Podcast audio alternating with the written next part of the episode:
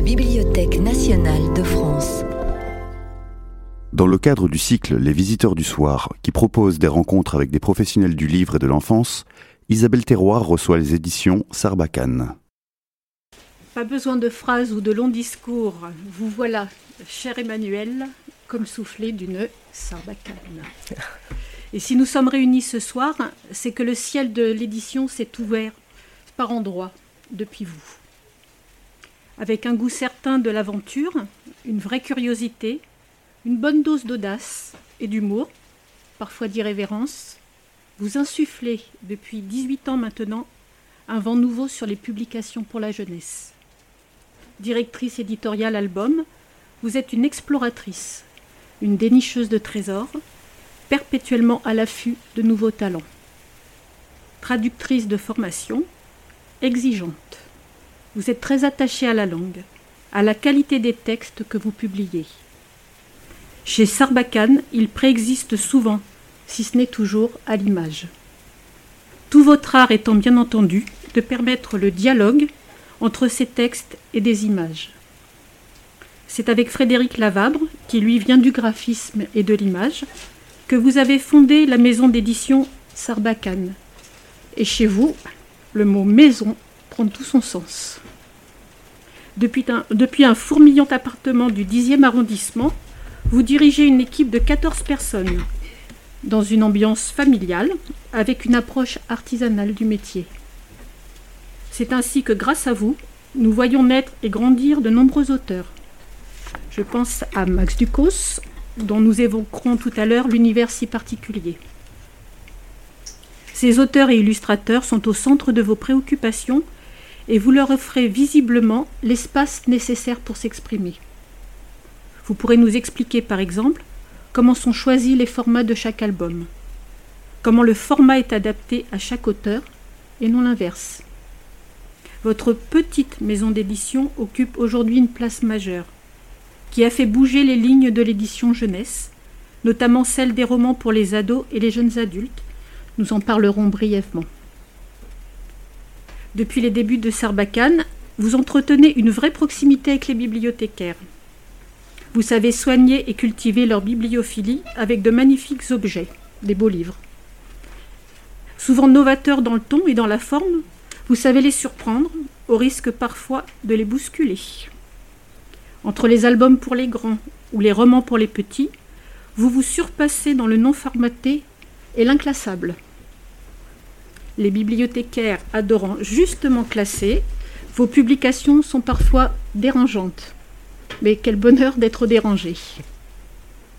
Vous êtes complice avec vos lecteurs, vous les faites rire, vous les faites réfléchir, vous détenez la recette pour faire lire aussi bien les accros que les réfractaires.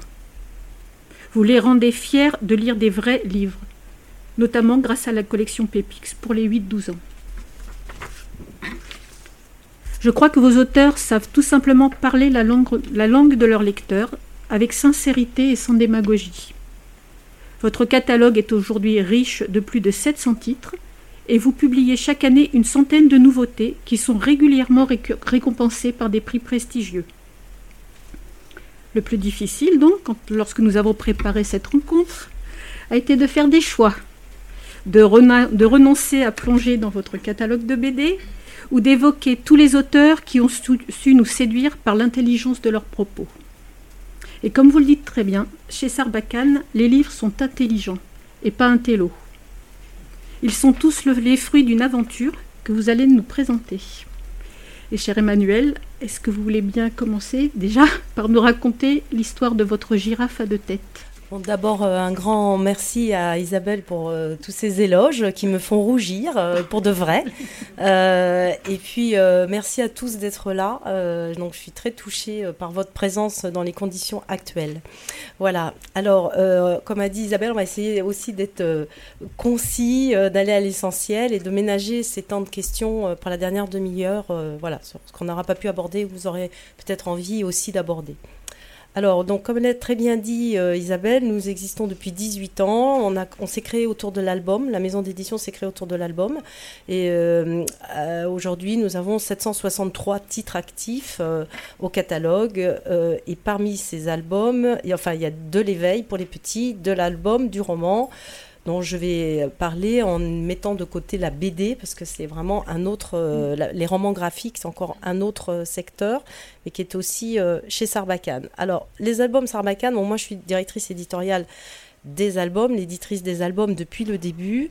donc, comme a dit Isabelle, moi je suis, je suis traductrice de formation. je suis une grande lectrice depuis l'enfance, grande fréquentatrice des bibliothèques. Euh, depuis l'âge de 7 ans, quand mon voisin, un samedi après-midi, euh, le papa de ma meilleure amie m'a emmené pour m'inscrire à la bibliothèque, ça a été une découverte et j'ai pas arrêté euh, depuis. donc mes parents n'étaient pas des lecteurs, donc je suis vraiment venue au, au, livre grâce à la bibliothèque et, et à l'école. Donc voilà, c'est un important pour moi d'être ici ce soir, ça fait sens. Euh, bon, je suis traductrice de formation, j'ai aussi travaillé pas mal en communication et, en presse, donc j'ai beaucoup travaillé la langue, la matière de la langue, et puis lectrice moi-même, je suis passionnée d'histoire, donc c'est ce qu'on va retrouver euh, dans le catalogue. Donc des univers d'auteurs dans, euh, les albums Sarbacane, l'attachement au texte, à l'histoire, je viens de le dire, et puis comme l'a signalé Isabelle, euh, il y a une grande diversité dans notre catalogue qui correspond à notre personnalité. Alors je parle toujours au pluriel parce qu'en effet, il y a la girafe à deux têtes. Euh, avant de parler de, l'éveil peut-être, euh, la girafe à deux têtes, c'est parce que les éditions ont été fondées par Frédéric Lavabre, qui se trouve être mon mari, qui travaillait pour l'édition depuis des années. Moi, je travaillais aussi pour l'édition de mon côté, mais nous ne travaillions pas ensemble. Donc moi, je travaillais sur le texte et lui, il, a fait euh, l'école supérieure d'art graphique de Paris, école euh, plus connue sous le nom de Penningen pour les, pour les Parisiens, euh, et qui est une école d'illustration, de, graphisme, de dessin. donc certains illustrateurs qu'on connaît aujourd'hui en jeunesse sortent de Penningen, comme on dit, sont diplômés de Penningen. Frédéric, lui, a travaillé avec les, les, autres, mais il connaît bien le métier. Donc c'était important pour lui aussi. Il a été directeur de création au départ euh, pour, euh, pour bah, il a travaillé pour Beaubourg par exemple, il a fait des catalogues euh, d'exposition, il a fait des choses comme ça. Et puis très vite, il s'est orienté vers l'édition, hein, par goût, par, par choix. il a monté une équipe, il a commencé à faire du packaging graphique éditorial pour, pour les autres éditeurs, n'étant pas encore éditeur lui-même, avant qu'on crée Sarbacane. Voilà. Et puis à l'âge de 40 ans, bah, il y a une deuxième étape dans la vie et il avait les moyens de créer sa maison d'édition euh, les moyens financiers, parce qu'il avait mis euh, pour ça économiser euh, les bénéfices de, de son activité de packager et euh, il a pu se lancer euh, donc en toute indépendance, indépendance financière, c'est important aussi, euh, donc de pouvoir voir venir parce que c'est un investissement aussi de se lancer totalement comme éditeur et puis de faire ses choix. Donc la girafe à deux têtes, bah, c'est comme dans un album, il y a le texte et l'image, bah, c'est deux, un binôme, voilà, mais ça ne veut pas dire qu'on est schizophrène, voilà. Et puis la girafe, c'était l'exploration graphique au départ, était un animal emblématique euh, du travail de Frédéric quand il était que graphiste euh, avant de devenir directeur de création. Voilà. La girafe voit loin avec son long cou. Et c'est un animal euh, non, ce n'est pas un prédateur aussi. C'est important à dire.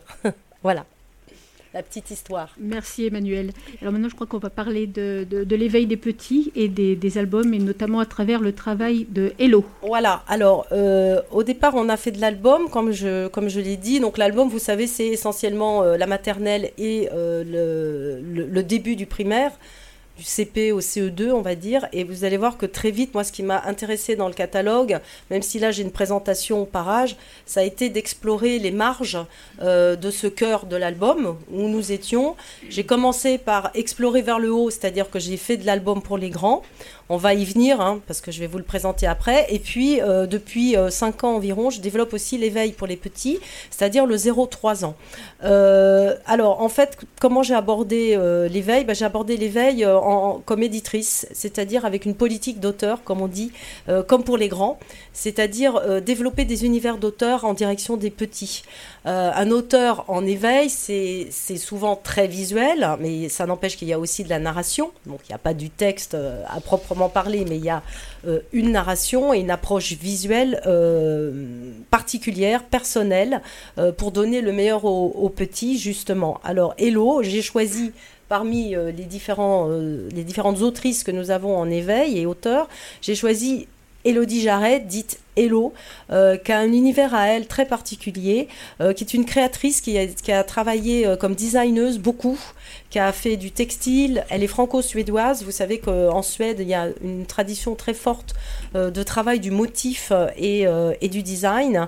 Et elle, a, elle a avec nous, avec Sarbacane, développé des objets livres pour les petits qui sont des objets à manipuler parce vous interromps, oui. Euh, Emmanuel. C'est quand je disais que vous étiez une exploratrice, c'est vous qui êtes allée la, chercher. C'est vous. Elle, le raconte très bien d'ailleurs que c'est vous qui êtes allée la, trouver sur son blog parce que vous, vous aviez euh, vous appréciez ses collages et son travail graphique. Oui, c'est ça. Alors sur Instagram, c'est ça. Exactement, mais euh, mais bon, c'est pareil. Elle a voilà, j'ai vu des, des, images d'elle. alors en fait, je la connaissais parce que elle avait fait son premier album jeunesse chez nous au tout début de la maison. Et euh, pendant une dizaine d'années, elle a plus publié. Justement, elle s'est consacrée au design. Et, un jour, je suis tombée justement sur Instagram, euh, sur euh, ces petits personnages qu'elle a là, si particuliers. Et j'ai eu, je l'ai recontactée, on s'est revus et on s'est trouvé plein de sujets communs en plus. en plus de, la qualité visuelle, graphique de son travail, de sa fraîcheur, de son humour. C'est aussi quelqu'un qui est très engagé sur le plan de la nature et de l'écologie. Il se trouve que moi aussi. Donc, on s'est trouvé là-dessus et on a développé, alors par exemple, ce livre Bien caché, euh, qui est un livre qui nous fait explorer la nature, mais comme vous le savez, les animaux, on les voit pas, les animaux sauvages. Euh, quand on se promène dans une forêt, il est rare qu'on croise des animaux sauvages, à part les oiseaux, et elle a eu l'idée de travailler avec des rabats superposés, avec des... Alors il y a différents univers, hein. il y a le désert, il y a la mer, euh, la forêt, etc. Et à chaque fois, il y a plusieurs série de rabats. Donc on en soulève un, mais il y en a un autre deuxième, et puis il y en a encore un troisième, etc. Et ça, c'était vraiment ce geste que font tous les enfants de soulever une pierre pour voir ce qu'il y a dessous. Donc ça, c'est quelque chose qu'on connaît, mais elle a, elle a été plus loin. Moi, ce qui m'intéresse dans l'exploration, justement, éditoriale, c'est d'aller plus loin. Donc euh, quand on s'adresse aux petits, on va forcément aller sur des standards parce qu'ils découvrent le monde, donc ils partent des fondamentaux. Euh, donc elle a fait un livre sur les couleurs, elle a fait un livre sur les, les contraires, donc ça c'est des choses qu'on connaît comme approche, mais sa vision des choses est singulière. C'est une vision d'auteur. Voilà. Donc euh, on va soulever et puis et puis il y a son style très particulier qu'on reconnaît avec ces animaux qui sont drôles et qui ont des, et qui ont des, gros yeux avec un petit point noir au milieu. Euh, une autre série de livres qu'elle a fait, donc les bien cachés, ils sont là. Il y en a deux. Il y a bien caché dans la nature et bien caché autour de nous dans la ville. Euh, parce que ça, ce sont les animaux qui vivent autour de nous, mais qui sont quand même sauvages. Hein.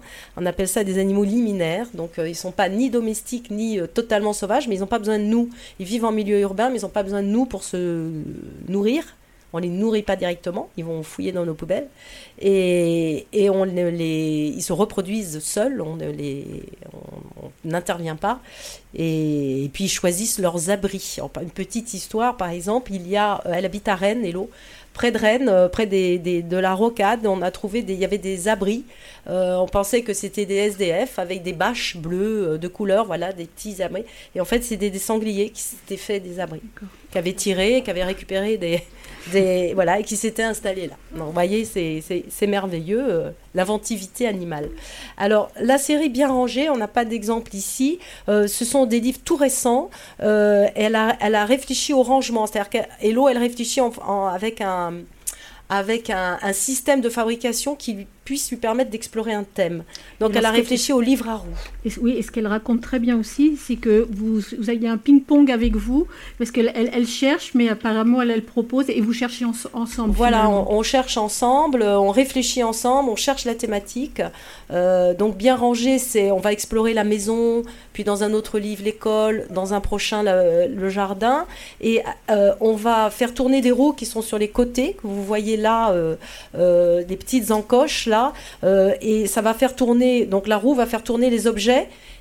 Alors, soit on veut bien ranger, Donc chaque chose à sa place, c'est important, ça aide à classer, ça aide à reconnaître pareil, pas pareil. C'est important pour l'éveil des petits. Donc vous, ça vous parle aussi, j'imagine, le, rangement et le classement.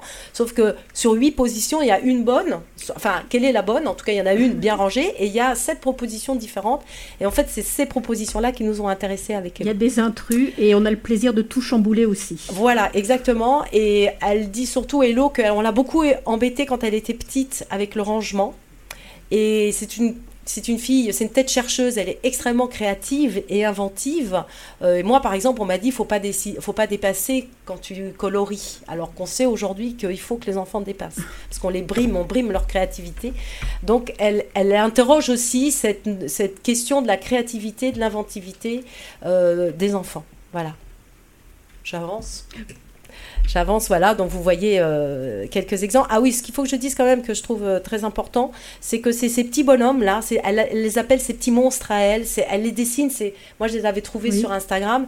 C'est donc là, c'est pas des animaux. Ce sont, on reconnaît que ce sont des enfants. On ne sait pas quelle est leur origine. On ne sait pas si c'est des garçons ou des filles. Ils sont non rangés. Euh, et ça, c'est quelque chose qu'on voulait toutes les deux. Euh, aussi, parce que le sujet, c'est le rangement, c'est la vie ensemble. Alors, ils sont hyper vivants dans l'école, ils sont très mignons, ils ont plein d'interactions. Euh, c'est des livres qui parlent beaucoup, hein, ces livres sans texte, je vous l'apprends pas, je pense.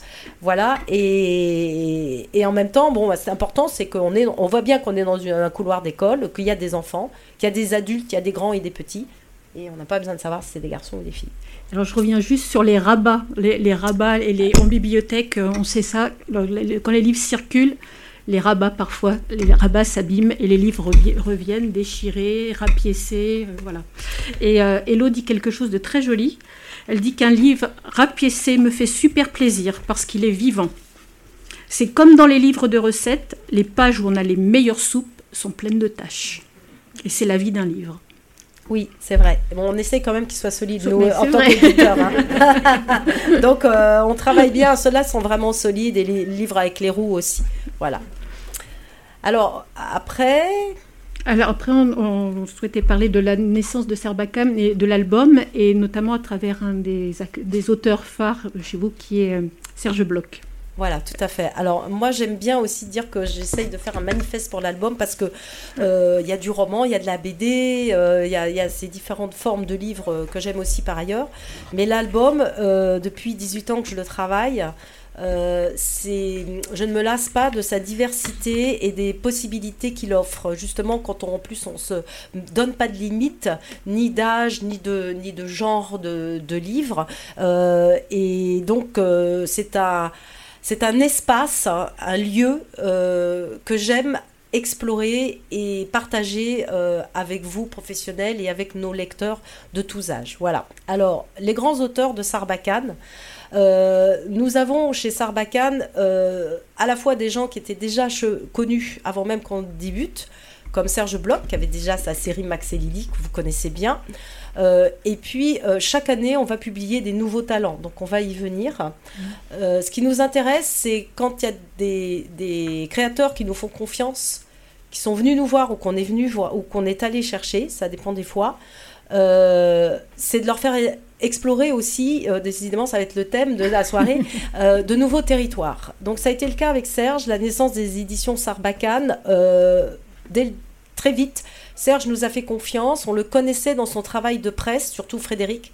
Euh, vous savez, il est, il est il fait des livres pour enfants, mais il fait aussi, il a aussi tout un travail de dessinateur de presse et en publicité, en communication. Et Serge n'a jamais voulu euh, séparer les deux. Il a dit que l'un nourrit l'autre. Il l'a toujours dit, sauf que il n'avait jamais prouvé techniquement, c'est-à-dire qu'il avait une technique pour les enfants de dessin et il avait une technique mixte mêlant photo et dessin, euh, volume, etc., exploration du volume, euh, quand il faisait euh, des campagnes de presse.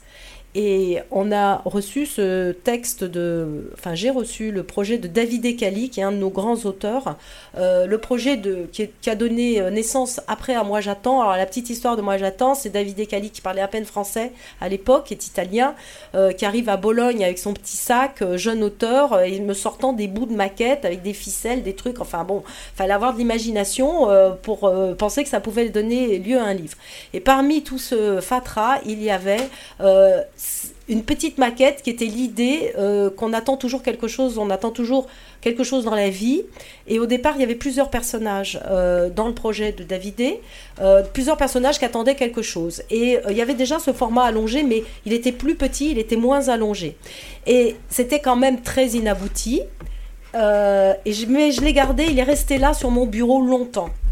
Et je me disais, je le, le refusais pas. Et ça, ça m'est souvent arrivé dans mon travail d'éditrice, c'est de garder un, livre parce qu'en fait, il me fait de l'œil, mais je n'ai pas trouvé la solution. Parce que souvent, il faut trouver quand même le biais pour euh, en faire un, livre qui vaille vraiment la peine et pas un livre de plus qui ressemble, qui, ok, il est pas mal, mais bon, euh, voilà, vous connaissez les questions de surproduction, etc. Donc, on essaye de se poser quand même à chaque fois la question de la nécessité de ce livre-là. Et puis, euh, et puis, un jour, je le reprends et je l'amène à Frédéric. Je lui dis, je crois qu'il y a vraiment quelque chose à faire. Et, en fait, euh, j'ai l'idée euh, que je propose à Davidé de dire, mais attends, il faut qu'il y ait un seul personnage déjà. C'est sa vie.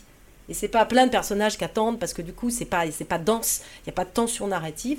Donc, ça serait le même personnage qu'on suivrait du début de sa vie jusqu'à la fin. Alors là, il, il repense à ça, ça, ça, ça cogite. Et Frédéric, de son côté, pense à Serge. Donc il y a vraiment, c'est j'allais dire, euh, je suis pas autrice ni et Frédéric n'est pas dessinatrice, mais il y a eu en tout cas une cogitation à quatre. Là, là c'est la girafe à quatre têtes. Hein. c'est bon, c'est pas l'hydre, heureusement, j'espère. Et, euh, et, donc Serge s'est en effet passionné pour le projet et lui-même se disait il manque quelque chose.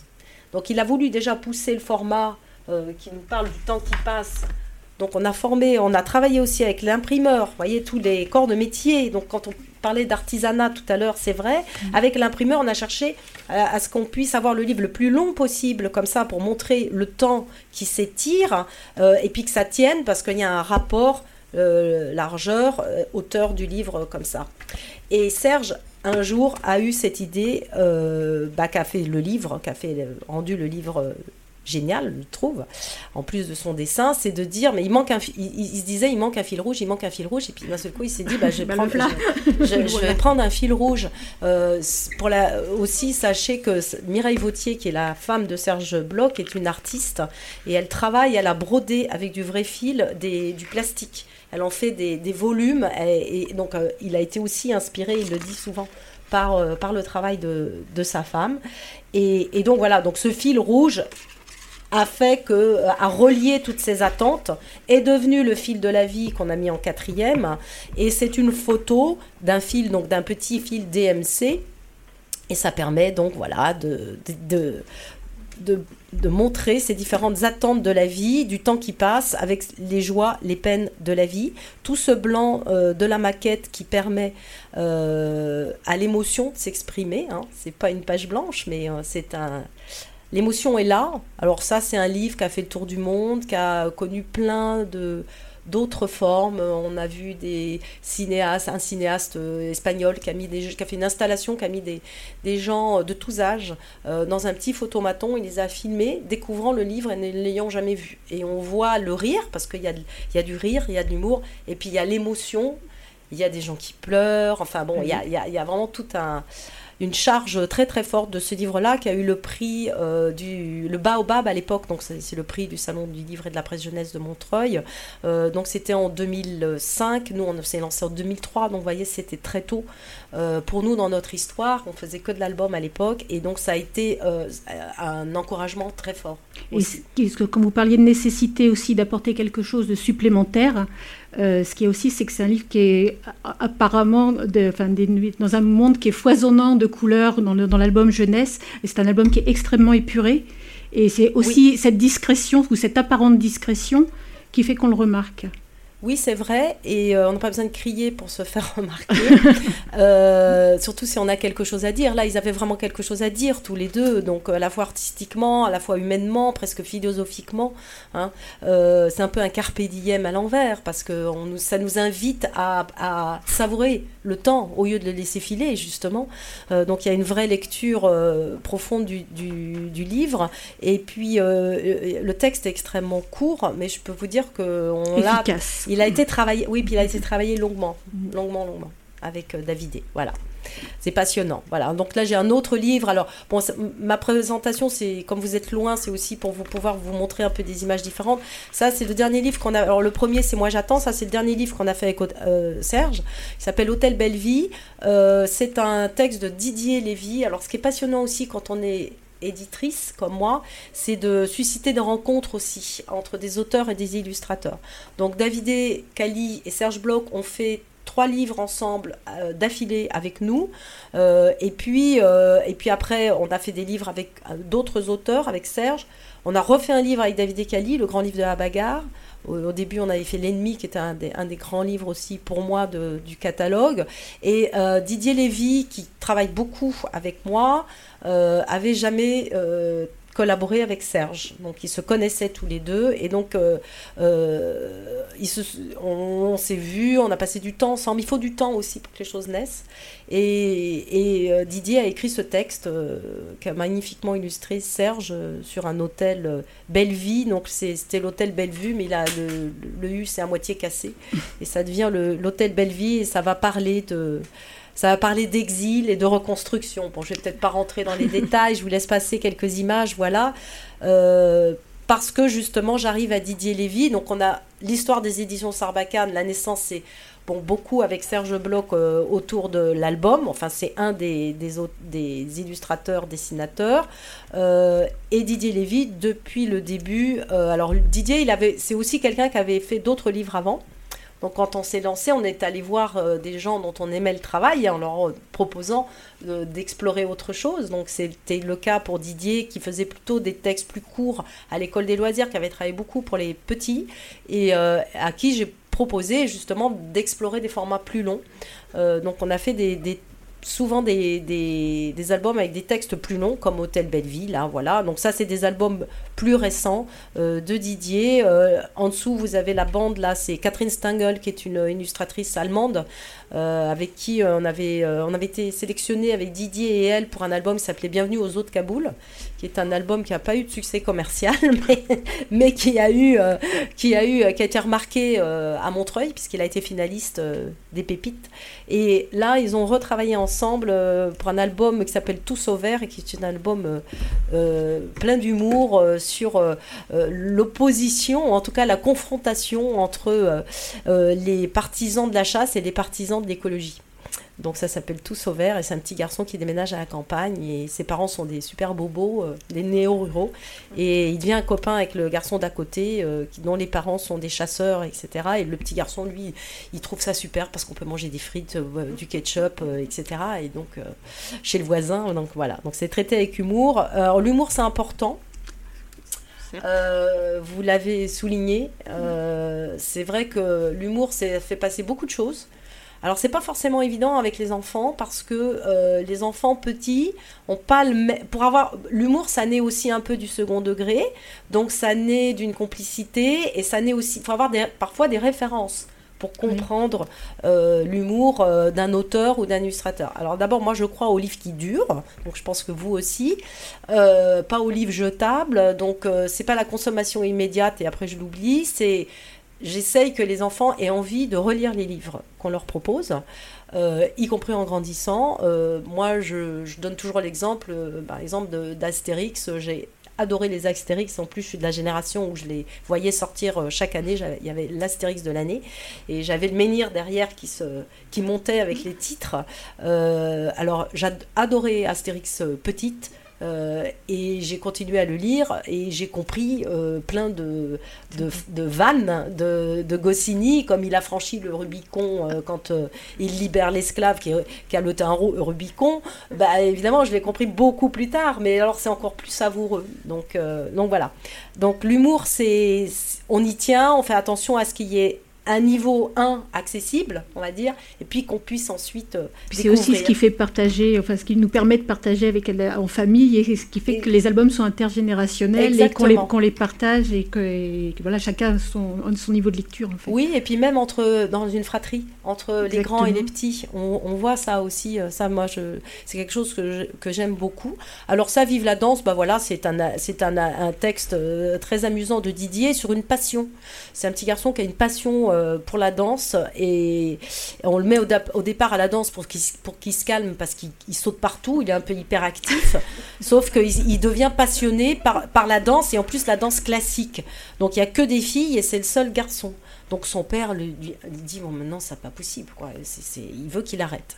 Et le petit garçon il a une vraie vocation. Donc c'est plus qu'un album sur garçon-fille en fait. C'est un album sur une vocation et un enfant qui va faire comprendre, faire entendre à, un parent récalcitrant euh, bah, qui veut vraiment euh, décoller. Donc il va décoller comme ça et la, et la prof de, de danse qui s'appelle je sais plus comment mais qui a un nom savoureux, elle a un nom de, euh, à consonance russe, va essayer de faire décoller aussi le papa et c'est pas évident. faire prendre son envol. Voilà, mais elle va y arriver. Voilà, donc ça c'est alors c'est illustré par Magali Lehuche. Donc là voilà on voit aussi des grands noms du, du catalogue.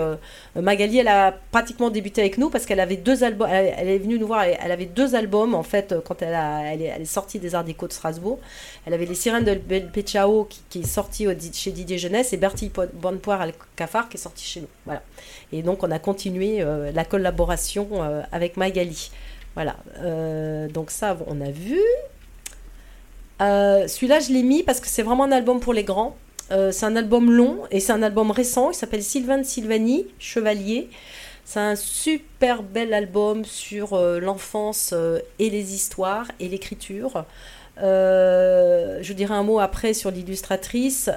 c'est un petit garçon dont les, parents disent, voyez, on voit l'ombre du père, disent bah, c'est un vrai bazar dans ta chambre, donc maintenant ça suffit, il faut que tu fasses le tri et il faut que tu emmènes au grenier les, jouets dont, avec lesquels tu joues plus ou, ou, ou alors tu es trop grand pour ces jouets-là.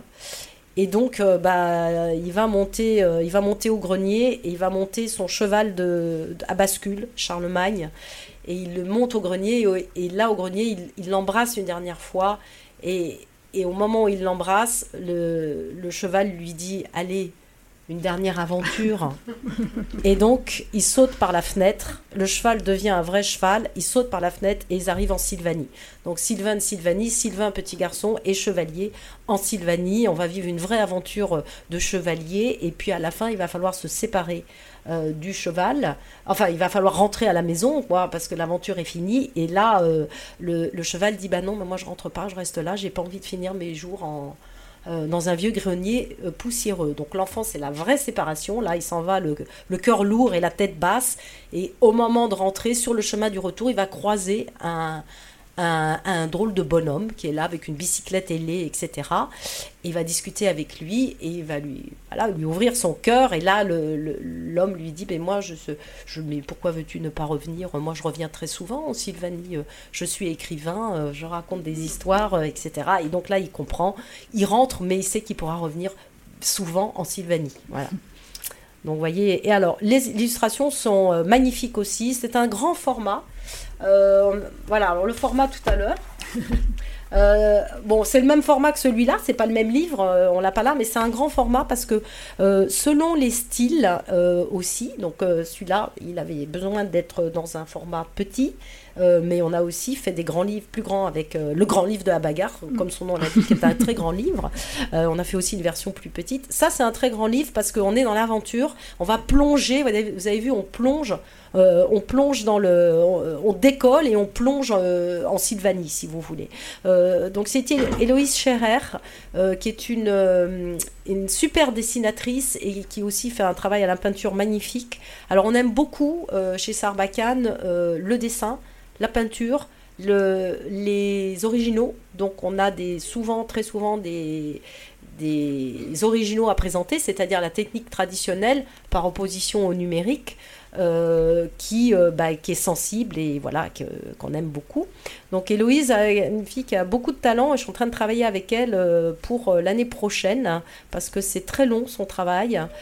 ça demande un énorme investissement de sa part. Ce sont des grands formats, très paginés, avec une histoire qui a le temps de s'installer. On a le temps d'installer la narration aussi Hein, L'avantage du texte plus long, c'est ça. Euh, et euh, je travaille avec elle sur une histoire qui, est écrite pour elle par Fabrice Collin, que vous connaissez aussi. Voilà. Bah alors là, la transition est toute trouvée parce que vous parliez d'originaux et, de techniques. Et Max Ducos euh, explique, qui fait par exemple notamment Jeu de piste à Volubilis, qu'il a travaillé à la gouache et que parce que la gouache, c'est une technique que les enfants connaissent bien et qui est en apparence facile, mais qui est, qui est, un, voilà, qui est une technique qui parle aux enfants. Oui, bah, c'est-à-dire que la gouache, c'est le tube de peinture euh, accessible. Qu'ils connaissent, qu'ils connaissent. Après, il faut la maîtrise de, Max, euh, c'est autre chose parce qu'il faut savoir que la gouache, en fait, c'est une technique très difficile parce qu'on ne peut pas repasser. À l'acrylique, on peut repasser, même à l'huile, on peut repasser. À la gouache, on peut pas. Et là, en revanche, l'avantage de la gouache, c'est qu'on a de très très belles couleurs. Et après, il y a aussi tout un travail à faire sur la fabrication euh, du livre de notre côté, sur la photogravure, pour s'approcher le plus possible des originaux, euh, qui sont beaux. Alors, ça permet de faire des expositions aussi, ça permet d'amener le public à, euh, une approche de l'œuvre différente quand on a des originaux. Donc ça, on aime beaucoup. Alors, Max Ducos, Max Ducos, c'est quelqu'un que Frédéric a découvert. Euh, aux Arts Déco de Paris euh, lors de son diplôme de fin d'année. Vous savez, aux Arts Déco, ils ont euh, ce qu'ils appellent le grand projet à la fin de leurs études. Et Max avait fait donc un projet qui était qui était le, ce qu'a donné jeu de piste à Volubilis. Et Frédéric, à ce moment-là, c'est de hasard, était jury de fin d'année. Et donc, il a vu ce projet-là, il a dit à Max, viens, viens nous voir. Et c'est comme ça que nous nous sommes rencontrés. Et euh, Max, depuis, a fait euh, 7 ou 8 livres euh, avec nous et est en train d'en faire un pour l'année prochaine, je vous dirai tout à l'heure. Euh, et à force de travailler avec lui, je, me suis rendu compte de, de, de ce qu'il apportait, c'est-à-dire qu'il y a toujours un lieu exceptionnel, une maison d'architecte, un musée des beaux-arts imaginaires avec l'ange disparu, un jardin à la française avec ce, magnifique labyrinthe qu'on voit dans Vers secret, une école euh, au fond des bois, euh, une école euh, avec un style d'après-guerre architectural au fond des bois. Alors c'est là, ça parle d'après-guerre, c'est la reconstruction et ça va être aussi une histoire de reconstruction de personnalité et de et d'ego surtout, de, valorisation d'un enfant qui est sans arrêt mis au banc de la classe. Donc ça c'est Max c'est un grand, un super ancien cancre.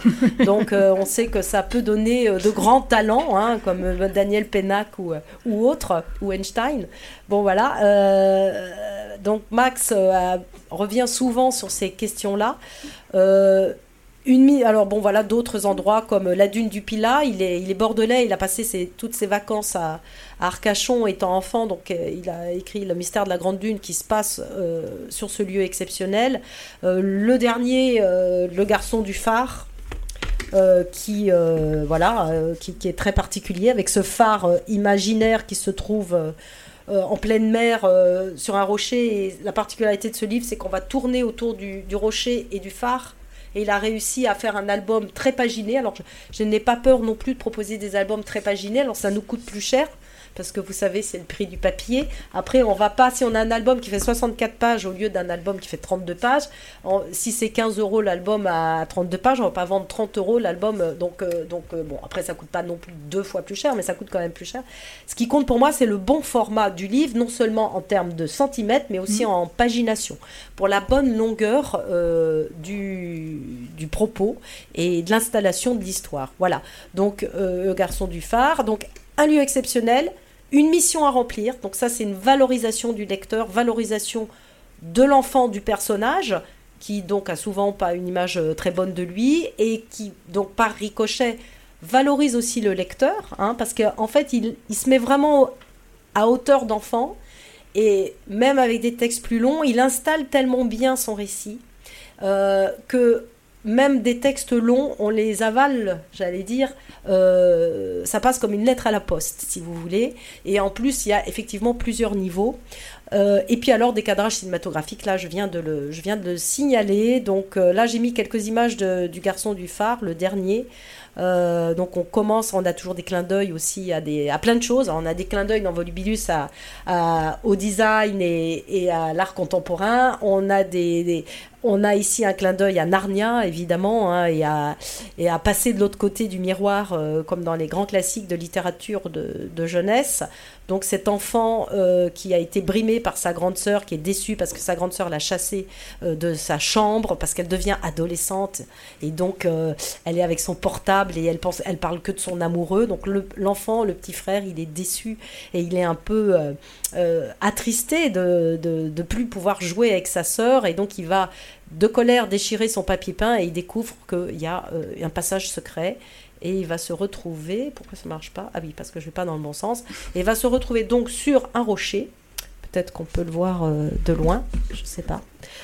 Il se retrouve sur un rocher, il sent l'air euh, de la mer, il entend les cris des mouettes. Et ce rocher, en face de ce rocher, il y a un phare, il y a une passerelle, et il s'engage sur la passerelle. Et là, d'un seul coup, il va se trouver face à face avec un garçon, le garçon du phare, qui est un garçon qui vit là, donc euh, qui est un peu plus âgé que lui et, euh, et qui euh, on va faire des flashbacks pour comprendre ce qu'il va lui raconter son histoire. Donc il y a un récit dans le récit. C'est quelque chose qu'on aime bien aussi. Voilà. Donc il y a une construction narrative qu'on peut retrouver dans un roman en fait hein, tout à fait. Et donc bah, notre petit garçon en pyjama va aider ce garçon plus âgé qui s'appelle Timothée à s'échapper du phare dont il est prisonnier à cause de cette bête que vous voyez à l'écran, qui est un dodécapus. Donc vous connaissez, l'octopus, il y a huit euh, tentacules. Et le dodécapus, euh, inventé par, euh, par, par Max, en a 12. Voilà, le dodécapus. Donc il va l'aider à s'enfuir. Alors comment Comment bah, Par des valeurs qu'on retrouve dans tous les livres de Max, qui sont euh, l'ingéniosité, la solidarité, euh, la générosité. Voilà, donc c'est vraiment des, qualités qui sont propres à Max et qu'on trouve aussi dans ses livres qui nous fait partager. Merci. Voilà, donc vous voyez quand il, va enfin s'échapper du phare. Et ce qui est génial, c'est qu'on va vraiment être tout le temps. Alors, c'est un livre qui est très paginé parce que et, et, en même temps, il a donné énormément de peinture. Donc, on a vraiment, euh, c'est comme un petit film, quoi, vraiment. Voilà. Et depuis trois ans chez Sarbacane, alors, trois ans, Rebecca d'Outremer. Voilà, donc Rebecca d'Outremer, on la présente pas, on la connaît. Euh, alors, en fait, ce qui est amusant à raconter, c'est notre rencontre. Donc, euh, au départ, je vous ai dit, bah, Serge Bloch, on est allé, on est allé le chercher. et Rebecca, bah, c'est elle qui est venue nous chercher. Donc, euh, ce qui s'est passé, c'est que Rebecca d'Outremer publiait depuis 20 ans, euh, quand elle est venue nous voir chez Gauthier Langros, qui était son éditeur historique et principal, qui l'avait fait démarrer, euh, auquel elle était fidèle, et même si de temps en temps, elle publiait un album chez Bill Bocquet, un album chez... voilà, elle faisait une couverture chez Didier ou des choses comme ça, mais le travail de suivi, elle le faisait vraiment chez Gauthier, elle faisait un album par an.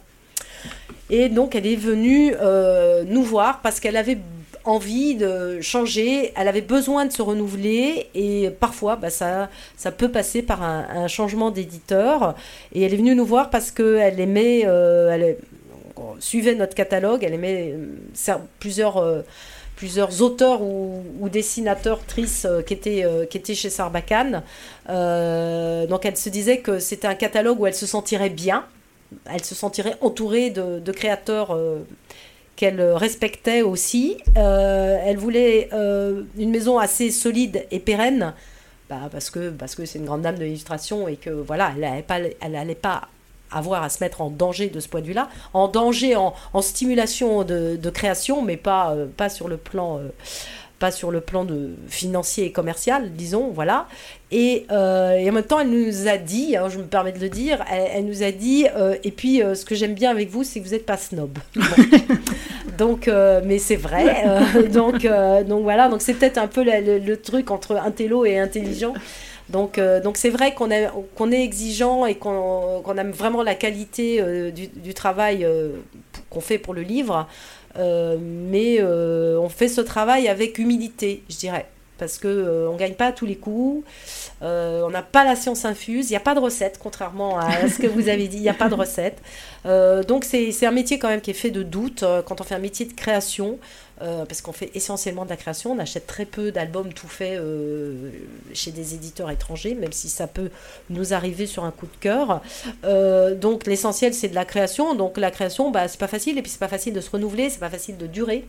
Donc c'était pas facile pour elle, et c'est pas facile pour nous non plus. Donc en fait, on a vraiment échangé là-dessus. On a passé la première année à chercher ensemble qu'est-ce qu'on pourrait faire, quel sujet pouvait l'intéresser. Donc je dirais qu'il y a eu d'abord Le Bois dormait, qui est pour moi un peu un album de transition entre ce qu'elle avait déjà fait, quand elle a fait un Alice, quand elle a fait voilà des, des, un petit pousset, des bon, une relecture de. Alors les princesses c'est un peu différent parce que elle était avec Philippe le Chermeyer et puis c'est c'est pas c'est pas vraiment une, une relecture de conte. Mm. Euh, le bois dormait, elle a quand même interrogé la question du temps qui s'arrête. Donc c'était ce moment, le temps s'est arrêté pour elle, au moment de, de se dire bah, je vais passer à, autre chose et qu'est-ce que je pourrais faire. Donc elle a déjà commencé à écrire. Donc là, moi, ce qui m'intéressait, c'est qu'elle écrive, qu'elle écrive plus, beaucoup plus, euh, même si elle avait un peu fait, mais elle, elle, était pour moi restée quand même en deçà. Dans Le Bois dormait, le texte est court, mais il y a un dialogue, il y a un côté théâtral que, que je trouve intéressant et qui, qui est très fort chez Rebecca dans ses intérêts personnels, euh, la scénographie, euh, voilà. On va, on va pouvoir en parler. Voilà. Euh, et, donc il y a deux petits personnages qui discutent et qui interrogent donc le conte et qui interrogent donc ces grandes images de, personnages qui dorment. voilà. Donc le, le Bois dormait c'est le premier album qu'on a fait ensemble. Et puis ensuite, elle me disait, parce que comment aider quelqu'un qui n'arrive pas avec un texte et qui en même temps veut écrire? Donc euh, on cherche sur des univers, on cherche sur des thématiques. Euh, donc Rebecca, c'est une, euh, une, fille qui a été élevée dans les montagnes. ses parents sont toujours là-bas. Elle y est en ce moment d'ailleurs, près de Gap, donc les Hautes-Alpes. Et comme elle dit, elle, courait après les chefs quand elle était petite. elle était pieds nus. Elle a, elle a trois frères. elle est l'aînée de trois frères, donc elle était euh, comme ça, un peu une enfant, euh, un peu une enfant sauvage entre guillemets. Euh, elle a un père charpentier, un frère qui a une salle de sport. enfin, elle, était un peu à part hein, dans, son, envie de dessiner et ensuite d'arriver à Paris pour faire les arts déco. C'était pas tracé d'avance. Et, elle me dit j'ai envie de, montrer, de, parler du bonheur d'être en famille, dans la nature, euh, elle avait envie de parler des saisons, euh, elle m'a parlé de ça. Et on a cherché autour de ça. Et elle m'a dit Je voudrais faire 12 tableaux. Bon, alors 12, euh, parce que voilà, les 12 travaux d'Hercule, j'en sais rien, c'est un chiffre, hein, comme le dodécapus tout à l'heure. Donc 12 tableaux, comme ça, dans la nature. Et elle me parle de ça, elle me parle de Béatrix Potter, dont elle aime le travail. Moi, je vais à Francfort à Francfort, je, tombe sur une monographie sur euh, Béatrix Potter où on la voit. Euh, on la voit enfant, on la voit, tout son travail à l'aquarelle, tout son travail de dessin préparatoire, etc. Euh, c'est une grande, grande dessinatrice en, dehors de ce qu'on connaît en nous en jeunesse d'elle. et bon, alors avec Fred, on achète le livre, on l'offre à Rebecca. Voilà. Et et pareil, bah, il y a un petit déclic à force de chercher. Je lui dis, mais pourquoi tu reviendrais, ferais pas des, des personnages animaliers mhm. Parce qu'elle me dit, j'ai envie, elle me disait en même temps, pourquoi ça m'est venu? Parce qu'elle me disait en même temps, j'ai envie de, de, revenir vers les enfants. Parce qu'elle sentait que au fur et à mesure de son travail, elle était allée de plus en plus vers des adultes et vers un public adulte. Et euh, bon, alors même si les princesses euh, peuvent attirer des enfants, et elle, euh, elle, m'a dit, mais non, bah oui, c'est super, à ce moment-là, oui, je vais euh, raconter, c'est une famille, c'est des familles, mais ce sont des animaux. Et, qui ont l'âme et la sensibilité tellement humaine. Absolument, absolument. Et puis alors, c'est ce qu'on a vu tout à l'heure, c'est-à-dire que c'est bien parce que ça nous permet de ne pas euh, représenter euh, des, toujours des Européens, etc., etc. On parle, on parle à tout le monde en ayant des personnages animaliers. Donc cette universalité-là m'a intéressée. Et je vous ai dit tout à l'heure, elle faisait un album par an. Bon.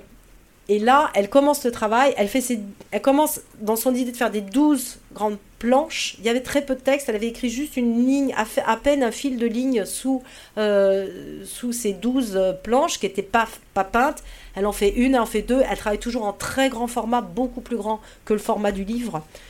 Et là, elle fait un mini burn-out. C'est-à-dire, elle craque, elle, dit Je peux pas. Euh, ne peux pas, euh, je tiendrai pas les délais, euh, etc. Ce qui lui arrivait tous les ans euh, quand elle travaillait avec Gauthier Langros. Et là, avec Fred, on s'est dit, on lui a dit, bah, bah, bah d'accord, il n'y aura pas d'album de toi cette année.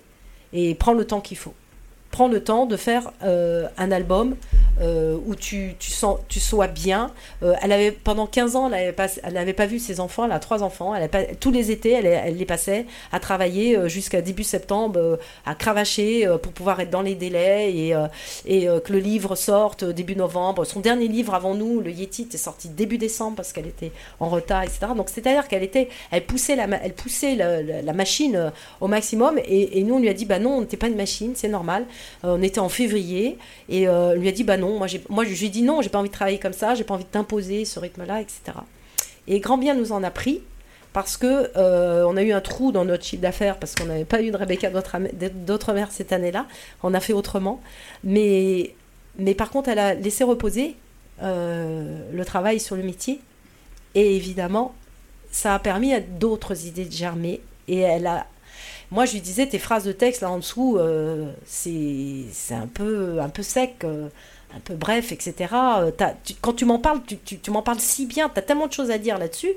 Donc, vas-y. Donc, en fait, elle a, elle a, arrêté et après, elle, a, elle s'est mise à écrire et elle a écrit ce texte que vous avez là, avec. Et elle a agrandi son livre, du coup. Donc, il y a toujours nos douze planches, mais elle a inséré des portraits du héros à différents âges, avec un, rapport texte-image vachement intéressant. C'est ça l'album, hein, c'est le rapport texte-image, on parle que de ça là. Donc il y a nos grandes planches avec la naissance, donc des grandes scènes de genre, hein, la naissance, le départ, euh, tout ce qu'on veut, euh, et un texte court mais qu'on a un petit peu étoffé quand même. Et, euh, et puis ensuite, c'est bas, page, enfin je vous montre ça, mais en fait je pense que je les ai là. Voilà, vous verrez mieux. Et on voit le héros à différents âges. Et là, elle a, elle a eu la place d'écrire. Elle s'est donné la place d'écrire. Voilà. Et moi, je trouve ce texte remarquable. Il parle de la vie. Les riches heures de Jacobus Gainsborough, c'est l'histoire d'une vie. Euh, c'est l'histoire d'un héros qui n'est pas un super-héros, parce que d'abord c'est un petit plein de fragilité, il est plein de fragilité. C'est pour ça qu'on l'aime, hein, Jacobinus. Exactement, donc il est très humain, avec ses doutes aussi. Euh, et euh, c'est pas un bavard, euh, il se tient souvent à l'écart. On le voit euh, dans certaines images. Alors là, je ne l'ai pas là, mais il est tout, il est, on le reconnaît. Alors ce que je veux dire, c'est qu'il est fragile et en plus d'être un petit lapin plutôt timide et peu bavard, en plus, euh, il a eu, il a fait une petite chute quand il était petit et du coup, il a une patte folle qu'il va garder toute sa vie et qui est avec, on le reconnaît avec sa petite béquille au fur et à mesure, voilà, de sa de sa vie. Alors, c'est aussi une histoire de temps qui passe, c'est aussi une histoire de joie, de peine, euh, des grands moments de la vie. Euh, on va évoquer, comme dans Moi j'attends, la mort. C'est pour ça que je le proposais, effectivement. C'est aussi du début de la, de la naissance jusqu'au dernier souffle. Exactement. Euh, voilà, avec ce, côté qu'elle aime bien, c'est intercalé aussi avec des petits, des espèces d'albums photos hein, de ces triches heures. Donc, le départ à la guerre, donc les moments où il se dit qu'il a eu de la chance. Donc c'est un album qui nous parle tellement de vie qu'on s'adresse à tout le monde, qu'on y trouve toutes, tous et toutes notre compte. Euh, voilà, pour moi c'est un album remarquable. Elle a eu le Grand Prix de l'illustration euh, euh, au musée de Moulins pour ce livre-là, entre autres. un détail, je sais pas, vous connaissez son travail, hein, elle était tout le temps dans les mêmes couleurs avant. Et je lui dis pourquoi il y a toujours du bordeaux et du turquoise et c'est tout? C'est ce qu'elle avait fait dans le bois dormait. Et elle me dit, bah, parce que le verre, je veux pas, je, j'ai jamais fait de verre ou je, veux pas faire de verre, je me sens pas à l'aise avec le verre. Ah, je dis, ah bon Et donc, euh, elle a commencé à chercher, elle a commencé à dessiner, elle fait des pochades au départ euh, sur ordi pour euh, poser ses couleurs. Elle fait ses croquis et, en noir et blanc, et puis après, elle fait des pochades couleurs pour voir comment ça marche avant de passer à la réalisation finale où elle va passer un mois par planche. Hein. Une planche comme ça, c'est un mois de travail. Et, dans ces pochades, je lui dis celui-là, je l'adore. Et c'est encore une des images que je préfère dans cet album-là, euh, magnifique, avec euh, ce vert qui change. Donc elle a vraiment renouvelé sa palette, elle a renouvelé son univers, elle a fait tellement de choses avec cet album-là, euh, voilà, et au point que on s'est dit que ah. elle n'avait pas tout dit. C'est-à-dire que ce, elle a créé un tel personnage et un tel univers que bah on n'a pas envie de l'abandonner. Et on a envie d'en savoir encore plus. Et alors avec Midi Pile, c'est effectivement Jacominus qui donne rendez-vous à sa douce à Midi Pile. Voilà, à midi pile. Et alors, c'est un album magnifique, voilà, et qui a, pour lequel Télérama Enfin, Marine Landreau de Télérama a dit qu'il n'existait pas de système de notation euh, suffisant pour pouvoir évaluer cet album. Voilà, elle a mis 3T, mais voilà, voilà. si elle avait pu en mettre un quatrième, elle l'aurait mis, et ô combien on la comprend. Et euh, c'est aussi Jacominus qui avait fait la une de Télérama. D'ailleurs, il n'y a pas, beaucoup de héros de Jacominus, superstar de la littérature jeunesse. Dans le texte, c'est la rédaction de Télérama, mais j'ai bien aimé. et donc là, cet album, là, c'est vraiment une, une pure merveille, effectivement, le, qui, est, qui représente plus de 200 pages euh, de, découpées au laser. Et c'est une traversée euh, dans, pour le rendez-vous entre euh, Jacominus et sa douce qui arrive euh, pas à pas, chaque, étape par étape, et c'est d'une très grande subtilité. Et alors, on va vous le montrer. J'ai quelques peut-être quelques planches, mais vraiment, c'est dommage que vous ne puissiez pas le feuilleter. voilà, avec les, les conditions sanitaires un peu particulières, parce que c'est vraiment une pure merveille, c'est une sculpture. Oui, oui et alors, de, une réflexion de bibliothécaire, c'est mais euh, pour qui est-il destiné? Parce que euh, c'est très fragile, c'est précieux, c'est très fragile pour les enfants, euh, ou si, on, l'achète en deux emprunts, hein, Julie, il sera, il sera abîmé. Est-ce que c'est pour les adultes? Voilà, c'est pour quel public finalement? Et Rebecca d'Outremer a très bien répondu à cette question quand on lui a, dit, on lui a demandé mais pour qui avez-vous fait cet album? Bah, elle a répondu qu'elle l'avait fait pour elle. Voilà. oui, elle a fait aussi. Euh, alors, alors, la question, il y, a deux questions. Non, la question. Euh, la question du public, d'abord, et on parlera après de la question de la solidité. Euh, la question du public, bah, je réponds tout simplement en disant que ce livre a eu, a remporté la pépite de l'album du Salon de Montreuil l'année dernière. Donc, euh, donc euh, j'ai dit en, rigolant qu'en 18 ans, on a eu euh, la pépite pour Moi j'attends et pour Midi Pile. Donc là, j'ai dit, bon, bah, moi j'attends Midi Pile. Le prochain album, je vais l'appeler l'année prochaine. sauf qu'à Midi Pile, à Montreuil, il n'en restait plus un seul. Voilà, alors il n'en restait plus un seul. Alors, alors ce que je veux vous dire, c'est que le jury de, des pépites de l'album à Montreuil. Bon, la sélection se fait par des professionnels du livre, mais la sélection des dix finalistes, mais après le prix, est, décerné et, lauréat est vraiment euh, choisi par des enfants. Donc, euh, quand on a, on l'a, on l'a appris en direct, on le savait pas. Et quand on l'a appris, on, est, on était avec Rebecca, donc au Salon de Vivre de Montreuil, vous connaissez au sous-sol, euh, vous connaissez sûrement. Et, et, Rebecca, nous, on était là avec notre petit hiver de champagne. Et Rebecca, elle n'était pas avec nous parce que qu'est-ce qu'elle a fait? Elle, elle, immédiatement, dès une fois qu'elle est descendue de l'estrade, elle a dit où sont les enfants? Où est le, le, petit jury? Et elle est allée les voir. Et vous savez, Rebecca, c'est une grande femme. Et les enfants, ils étaient vraiment petits, quoi. À côté d'elle, ils l'entouraient comme ça. C'était magnifique. C'était vraiment une belle. Donc, les enfants, pas de problème. ils adorent ce livre. Ils adorent traverser avec douce, en caméra subjective, euh, tout le livre. Et puis, moi, ce que j'aime bien, c'est, je vous dis, texte-image. Là, on rajoute une autre dimension grâce à la profondeur, c'est-à-dire qu'on traverse le livre. C'est une traversée, c'est une traversée du temps, parce que ça commence à 7 heures du matin, à l'heure où se lève douce, qui, a rendez-vous à midi pile. Et à la fin du livre, on va retrouver, elle arrive, après avoir traversé sa chambre, son jardin, euh, les vergers, l'école, euh, etc., le marché, les faubourgs. Elle s'approche, elle arrive sur le quai, etc. Il y a les bateaux en partance, et à la toute fin, elle va retrouver pas à midi pile parce qu'elle arrive en retard, mais euh, par un petit artifice, euh, on s'aperçoit qu'il a eu le droit de l'attendre quand même une minute de plus, et il l'attend sur la dernière page avant de s'embarquer, et en plus, il a le culot quand même de ce qu'il veut lui dire. Il lui a dit, je te donne rendez-vous à midi pile. Euh, parce que j'ai quelque chose d'important à te dire. Et en fait, ce qu'il a à lui dire, c'est attends-moi, et il s'embarque et il s'en va. donc, euh, donc c'est vraiment. Bon, alors moi j'attends, là après elle peut lire, moi j'attends, douce, hein. voilà. Euh, et. c'est évidemment c'est une c'est une prouesse c'est une prouesse technique c'est une prouesse de conception hein, pour que on tourne à chaque page, euh, le décor se modifie comme dans un film d'animation euh, au fur et à mesure. Euh, on, est vraiment voyage avec douce et on entend et le texte nous, c'est la voix de, de Jacominus qu'on entend. Donc il y a vraiment les deux portraits comme ça en creux des personnages avec leur personnalité et le texte il fonctionne merveilleusement. Franchement, ce texte là c'est incroyable et il y a une vraie émotion à la fin. C'est-à-dire que c'est pas que, mm. euh, et ça pour moi c'est très important dans mon travail avec Rebecca, c'est pas que euh, un livre euh, bluffant sur le plan visuel, c'est un vrai livre avec une narration qui fonctionne et un texte émouvant.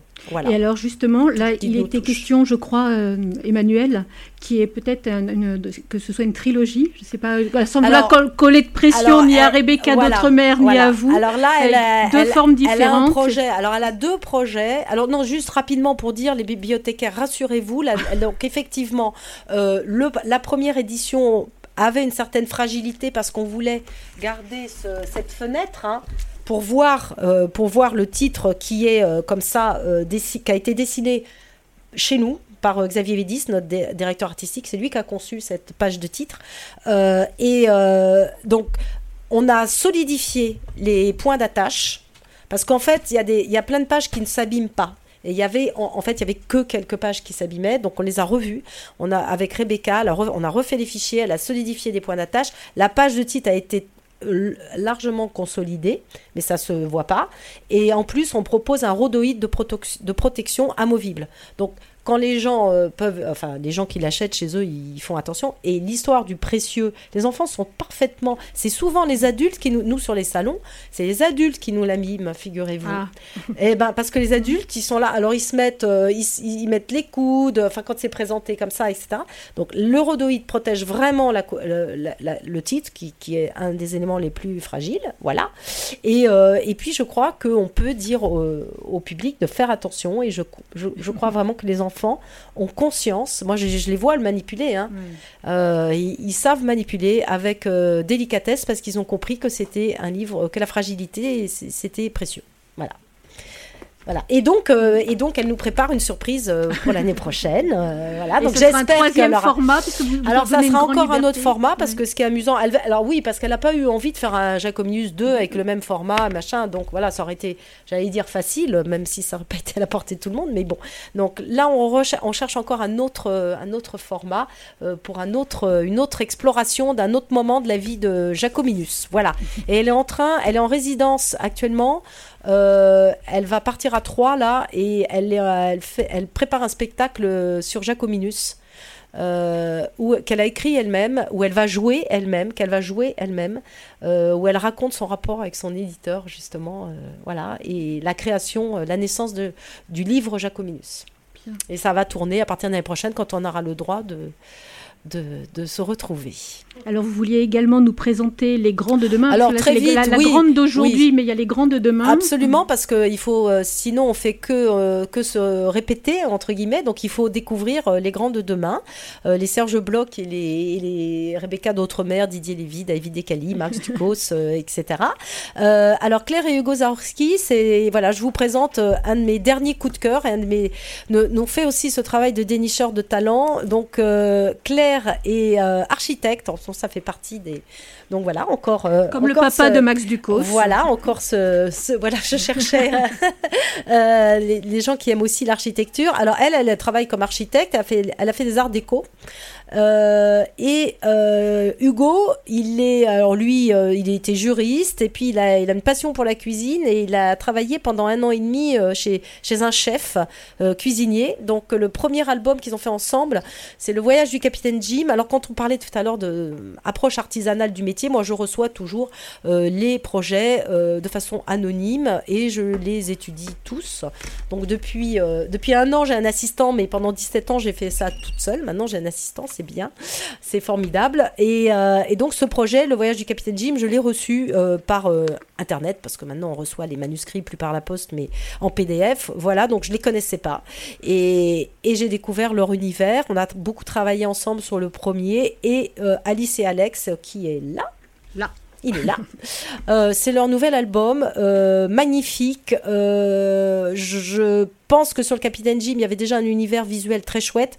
Euh, lui a voyagé au Japon, donc influence croisée euh, du Japon euh, et de l'univers marin. Il habite, ils habitent à Biarritz, lui est aussi surfeur, passionné. Donc là, on retrouve les intérêts des gens. sur le plan narratif, c'était c'était euh, tout à fait euh, satisfaisant, mais pas C'est une belle histoire d'amour. Voilà, de voilà, voilà. Euh, non, pas, pas Alice et Alex. Ah, lui. Le ah, premier, Ah le oui, voyage du capitaine Jim, voilà.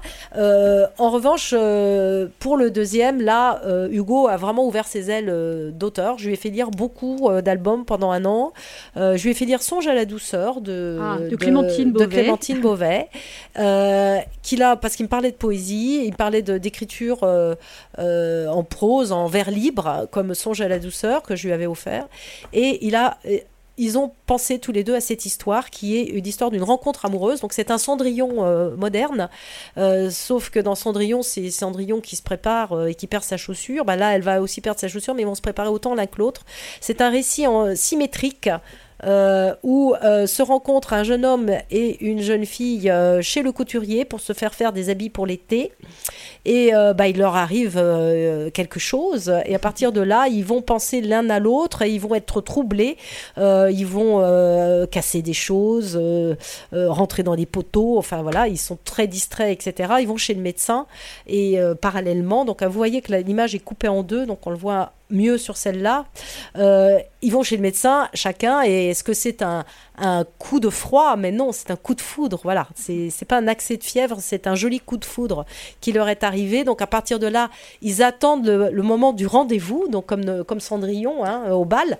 Et euh, donc c'est un- ce côté conte moderne que, j'aime beaucoup. Et ils vont se retrouver euh, chez le couturier. Et pour ça, euh, ils vont se préparer euh, autant l'un que l'autre. Donc ça, c'est très moderne. euh, autant euh, faire attention à leur allure, leurs vêtements, leur maquillage, euh, etc. Et comme vous pouvez le voir, il y a un univers visuel qui est absolument foisonnant et même flamboyant. Euh, euh, Claire a cherché du côté des créateurs, parce qu'elle aime beaucoup euh, la mode aussi.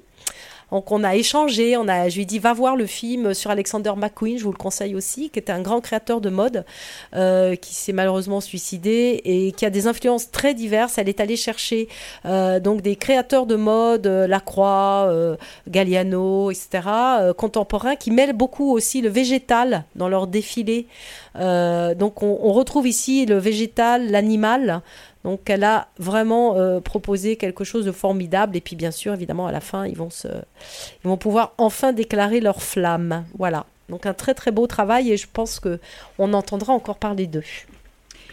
Alors Emmanuel, vous vouliez également me voilà, parler du nouveau documentaire Alors, Et alors, oui. qui sont, que vous traitez, vous, comme euh, des, des- des albums. Et là, on retrouve votre sensibilité euh, pour la nature, pour l'écologie, pour l'environnement. Et vous avez travaillé notamment à Terre Sauvage, et, et- et on le voit bien. Vous, voilà, il y a une belle défense euh, de la nature, des animaux. Et, le, et voilà, donc ça donne des, des documentaires qui sont euh, très travaillés. Oui. Et euh, on, euh, voilà, on voulait présenter euh, Océan et Forêt Alors, d'Amandine Thomas. Voilà, alors euh, rapidement, Océan et Forêt, il y a Forêt qui est là, je, vais- je vous parler d'Océan parce que c'est le premier, tout simplement. Euh, donc Océan, c'est un... On va faire le tour du monde euh, des, de, des, questions, euh, des problématiques écologiques liées aux océans. euh, avec, en présentant donc euh, 10 écosystèmes marins différents. On va présenter donc la beauté de chaque, et la spécificité de chacun. On va dire pourquoi ils sont en danger. Et tout de suite, on va dire, et toi dans tout ça, qu'est-ce que tu peux faire à ton échelle? Donc il y a une rubrique que l'enfant va retrouver à chaque double page.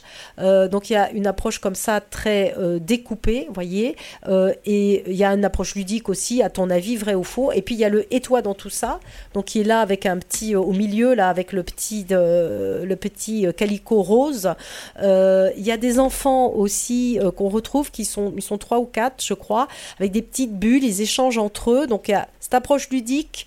euh, Toujours l'accessibilité qui pour moi est très importante de se mettre à la hauteur des enfants et dans la, en ce qui concerne l'écologie de ne pas être dans une approche euh, sinistre et catastrophiste euh, qui nous euh, déprime et qui a du coup l'effet inverse parce qu'on se dit foutu pour foutu je fais pas attention à rien quoi. Donc donc c'est c'est cet album a eu le prix du meilleur album pour l'environnement a été aussi en sélection pour l'UNICEF etc on a fait un partenariat avec Surfrider et Planète Mer qui sont des petites associations euh, en France, enfin Surfrider c'est mondial, mais euh, de défense des océans.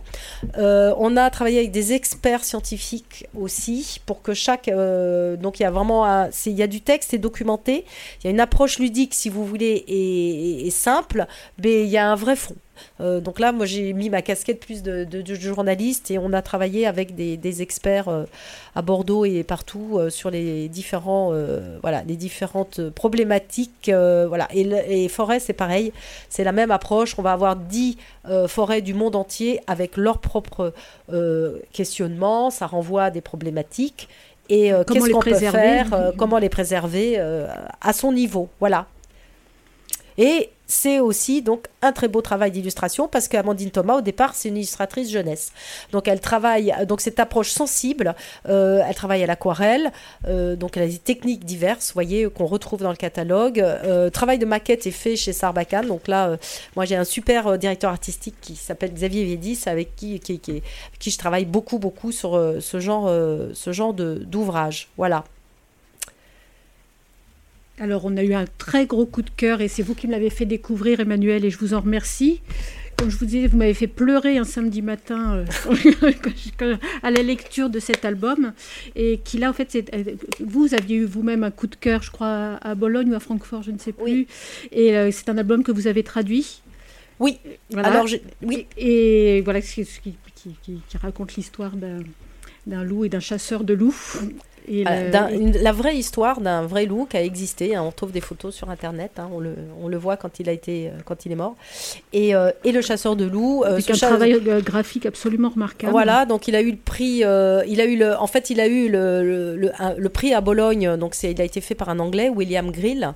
Euh, il a eu le prix en non-fiction, c'est-à-dire le documentaire euh, à Bologne en 2017. Et donc moi j'ai acheté les droits et je l'ai traduit. Bah, du coup j'ai eu le plaisir de... je fais plus de travail de traduction, j'adore la traduction, donc je l'ai traduit.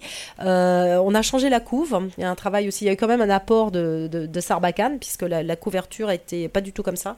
Elle ressemblait aux gardes, elle était, en, elle était plus froide. la couverture d'origine, elle est comme ça. Il y a juste le titre. Et euh, donc nous, on a voulu l'incarner davantage parce que la fiction, c'est... Enfin, la, Là, c'est un documentaire, mais c'est une histoire, c'est une histoire vraie, donc c'est euh, ça, euh, a une approche euh, comme une histoire, vraiment, ça se dit comme une histoire. c'est important aussi des personnages. Donc là, le personnage principal, c'est un loup qui est à égalité avec l'homme, et en fait, Edward Seton, qui est Edward Ernest Seton, pardon, qui est le chasseur, a existé bien sûr, était un grand chasseur de loups. il a piégé ce loup-là en euh, il n'arrivait jamais à l'avoir euh, et il a réussi à le faire en le, en le, tra, en le trahi, comment dire, en le trahissant. plus Et en le trahissant, euh, c'est-à-dire qu'il a, en fait, il a capturé sa compagne, il s'est rendu compte qu'il était amoureux, ce loup. Et en l'observant bien, et il a capturé sa louve, il a tué sa louve, et là, l'autre, le grand loup, Lobo le loup, s'est laissé attraper et au lieu de le tuer, puisqu'il était missionné pour le tuer, parce que soi-disant il tuait les, les, le bétail, mais bon, c'est la grande question, hein, qui est une question d'actualité aujourd'hui. Ça se passe il y a 100 ans, mais il y a 120 ans, mais c'est aussi une question aujourd'hui, ouais, même 140 ans. Euh, c'est une question aujourd'hui, vous le savez, hein, question du pastoralisme face aux loups ou aux ours. et donc cette confrontation entre la vie sauvage et, euh, et euh, le pastoralisme. Et pourquoi cette confrontation? Bah, C'est une histoire d'habitat donc, euh, donc c'est très très bien montré au début du livre. Si vous avez l'occasion de le lire, vous verrez. C'est magistralement montré cette question de bah, les animaux sauvages on, tue les bisons ils, on, déboise euh, et donc les loups bah, ils ont plus d'autres choix dans le sud ça se passe dans le Nouveau-Mexique dans le sud des États-Unis ils n'ont plus d'autres choix que d'aller tuer le bétail qui est élevé par les hommes et donc le, chasseur doit tuer ce loup et quand il a réussi à le capturer eh ben, en fait il le tue pas parce que il se dit non, je vais juste le, capturer et le garder vivant, sauf que le loup va se laisser mourir. Parce qu'il a perdu sa force, son amour. Voilà, il a perdu sa force, son amour et sa liberté. Donc c'est magnifique. Et pour la petite histoire qu'on raconte à la fin, bah, ce Ernest Seton n'a pu tuer un seul loup de ce jour-là. Il est devenu un ardent défenseur de la cause du loup aux États-Unis et il est l'un des créateurs avec euh, Baden-Powell de, euh, des Boy Scouts d'Amérique parce qu'il a dit pour qu'on apprenne, pour qu'on préserve la nature, il faut apprendre à l'aimer, à y vivre, à passer du temps. Donc il a passé énormément de temps à éduquer les jeunes à la nature. Voilà. Et il a écrit un livre qui s'appelle L'Obo le loup, où l'homme et le loup sont à égalité. Voilà, qui est un très beau livre, qui a inspiré cet album. Merci Emmanuel. Voilà, les, livres relis, vous savez, donc euh, il y a plein d'histoires. Alors, sur le plan visuel, c'est magnifique aussi. Hein. Euh, c'est un, travail euh, au crayon et au, fusain et au crayon, avec une, un travail de maquette magnifique, une alternance de petites vignettes qui permettent comme ça une petite narration très rapide, une démonstration vraiment du propos de l'auteur, et puis ces grandes doubles pages, voilà. Est-ce qu'on a le temps de parler de l'album pour les grands Ça va peut-être être un peu juste. On est, si, on, si on veut parler d'album. Alors je, alors, je vais aller très très vite. Allez, allez très Je vais dire que je. Donc, au début, je vous ai dit, j'ai élargi euh, le, le, catalogue, euh, l'album vers les plus grands. Donc, au fur et à mesure euh, de l'histoire de la maison, nous avons développé des albums pour les plus grands, donc pour le, pour le cycle 3, CM1, CM2, 6e, qui sont travaillés euh, et qui fonctionnent très bien auprès des collégiens aussi. Hein. Donc j'ai un duo qui marche très bien. Euh, notamment, euh, c'est Davide Cali et Maurizio Quarello. Donc Maurizio Quarello, euh, peintre italien qui travaille avec nous depuis très longtemps. J'ai fait 10 albums avec Maurizio. et voilà. Donc le dernier en date, c'est on nous appelait les mouches. Donc vous avez un travail à, la fois intéressant sur le plan de la maquette, sur des thématiques diverses. Et on retrouve, voilà, on trouve des textes plus longs mais qui intéressent, mais qui sont pas de la BD non plus. C'est-à-dire que pas, il n'y a pas de bulle. Euh, même s'il y a une maquette dynamique, il n'y a pas de bulle. Il y, a un, y a un texte écrit qui tient euh, tout seul aussi, parce que je, veux que, je tiens à ce que le texte ne soit pas le prétexte à l'illustration. Voilà. Donc là, on voit, voilà, le dernier, on nous appelait les mouches, l'histoire d'une bande de gamins dans un futur proche qui trient des déchets après une espèce de catastrophe qui a eu lieu. Et voilà, ils vont trouver un drôle d'objet, ils savent pas ce que c'est, et ils vont partir à grand bazar pour essayer de le commercialiser. Et nous, à l'image, on va découvrir que c'est un livre, mais eux, ils savent pas. Et c'est les trois mousquetaires. Voilà. Voilà. Et puis les grands classiques ah illustrés. Un mot sur les grands classiques illustrés. Alors là, c'est à la fois euh, un grand bonheur et presque un cauchemar pour les bibliothécaires qui aiment classer. C'est-à-dire, est-ce qu'on les met dans les romans Est-ce qu'on les met dans les albums Est-ce qu'on leur crée une catégorie à part entière? Et en même temps, c'est toujours une, très agréable pour une bibliothécaire ou un bibliothécaire de, bah, de quand il y a un enfant qui vient. Euh, euh, qui, a un livre un peu compliqué à lire, Tom Sawyer. bah c'est beaucoup plus facile de lire euh, cette, euh, un, un, grand classique illustré que le livre lui-même. Alors c'est une autre expérience. ça fait passer plein de, plein de livres au, plus, au plus petit. Voilà, exactement. Donc en fait, notre envie était, était d'apporter euh, donc des classiques de la littérature mondiale euh, aux plus jeunes avec une expérience de lecture différente euh, du livre de poche qu'on peut, par exemple, peut lire. on a l'appel de la forêt dans la collection. Bon, on peut lire l'appel de la forêt en poche. En plus, c'est pas cher. en plus, c'est pas cher pour les familles pour les acheter, mais c'est pas du tout la même expérience de lecture. Et alors, quand je parlais de livres qui durent et qu'on lit, qu'on relit, il y a, y a ce rapport à l'album que j'aime, qui est un, un rapport finalement affectif. C'est-à-dire que l'album, c'est. Euh, vous, prenez des des, des, adultes, ils ont un, souvenir des, des, générations qui ont 30 ou 40 ans aujourd'hui, euh, qui ont lu des livres euh, comme Nadja, par exemple, de l'école des loisirs ou des Ponty. Ils ont un rapport affectif à ces livres qui est, qui est incroyable à l'objet livre. Donc c'est ça qu'on a voulu apporter avec la, collection des grands classiques illustrés. Alors là, pour le coup, on n'a pas d'auteur, euh, on a des auteurs du patrimoine, donc on n'a pas d'auteur avec qui on peut travailler, euh, sauf le premier de la collection, Ril, qui est un, euh, un conteur danois qui est encore en vie. C'est un monsieur qui est très âgé, mais qui est, qui est malicieux comme un gamin, qui est, vraiment très drôle, et qui, pour qui on a donc créé cette, cette collection. Et en fait, on s'est dit, c'est un peu un Jack London contemporain parce qu'il connaît très très bien le Grand Nord où il a vécu 16 euh, ans au Groenland. Et, donc il y a ce côté à la fois nature, animaux, euh, peuple, euh, aventure humaine incroyable et conteur formidable. Donc c'est un peu un Jack London contemporain. Donc on a démarré avec lui. Et voilà, je vous ai apporté le, le, grand classique de l'année. Alors ce que j'aime bien, c'est que ça soit... il y a une promesse de, de lecture justement particulière, d'une expérience unique. Et ce que j'aime bien, c'est que cette promesse bah, peut se renouveler chaque année parce que notre engagement est aussi sur la durée. Euh, donc c'est des mots que j'ai répétés. Euh, je pense que ça vous parle aussi. Donc cette collection, elle existe depuis 12 ou 13 ans, je ne sais plus. Euh, et on a une régularité de parution et tenir le pari d'avoir des textes et des illustrateurs de qualité. Donc on retrouve des fidèles du catalogue comme Maurizio Quarello dont j'ai parlé tout à l'heure, Christelle Espier avec qui on en a fait plein tout au début, et puis Anton Lemaïev depuis quelques années avec le Moby Dick, Les Chasseurs de loups l'année dernière. Et cette année, euh, donc, euh, je vous ai apporté le Sherlock Holmes, euh, troisième aventure de Sherlock Holmes. Les deux premières avaient été illustrées par Christelle Espier. Et donc, une aventure de Sherlock Holmes. Donc, à chaque fois, je refais faire une traduction. Donc, c'est pas moi qui l'a faite parce que, mais après, je la travaille avec le traducteur parce que j'ai pas le temps. mais voilà. Donc là, c'est Thibaut Vermeau, qui est auteur chez Exprime, qui est auteur de Colorado Train et de Fraternidad, de romans Exprime qui ont eu euh, une mention au prix vendredi, euh, le prix de la littérature ado-adulte, vous savez, euh, jeunesse. donc c'est Thibaut, c'est à Thibaut que j'ai commandé la traduction du texte intégral. Donc là, dans la mesure du possible, c'est un texte intégral. Et quand on fait des coupes, parce que le roman est beaucoup trop long, ce sont des coupes et pas des réécritures. Donc on ne change pas d'histoire. on fait des coupes à la dentelle dans le texte, mais pour qu'on puisse goûter la saveur euh, de la langue. Voilà, et ça c'est souvent, alors c'est illustré comme des tableaux, et tout à l'heure par rapport à l'histoire de l'expérience de, lecture, euh, les livres de poche souvent sont euh, imprimés, vous savez, très serrés, avec très peu d'interlignage, euh, peu de blanc autour du texte, et donc ça fait, ça peut faire peur à des, à des lecteurs néophytes ou euh, bon voilà. Donc en plus ces textes du patrimoine ont des, des phrases plus longues, des, des, syntaxes parfois plus élaborées, etc. Un vocabulaire que ne maîtrisent pas forcément les jeunes lecteurs, mais c'est comme ça qu'on enrichit son vocabulaire hein, en lisant. Donc il y a le support de l'image, mais il y a aussi cette maquette qui a été dessinée pour la collection très, euh, très aérée, très lisible, euh, très accessible. Voilà.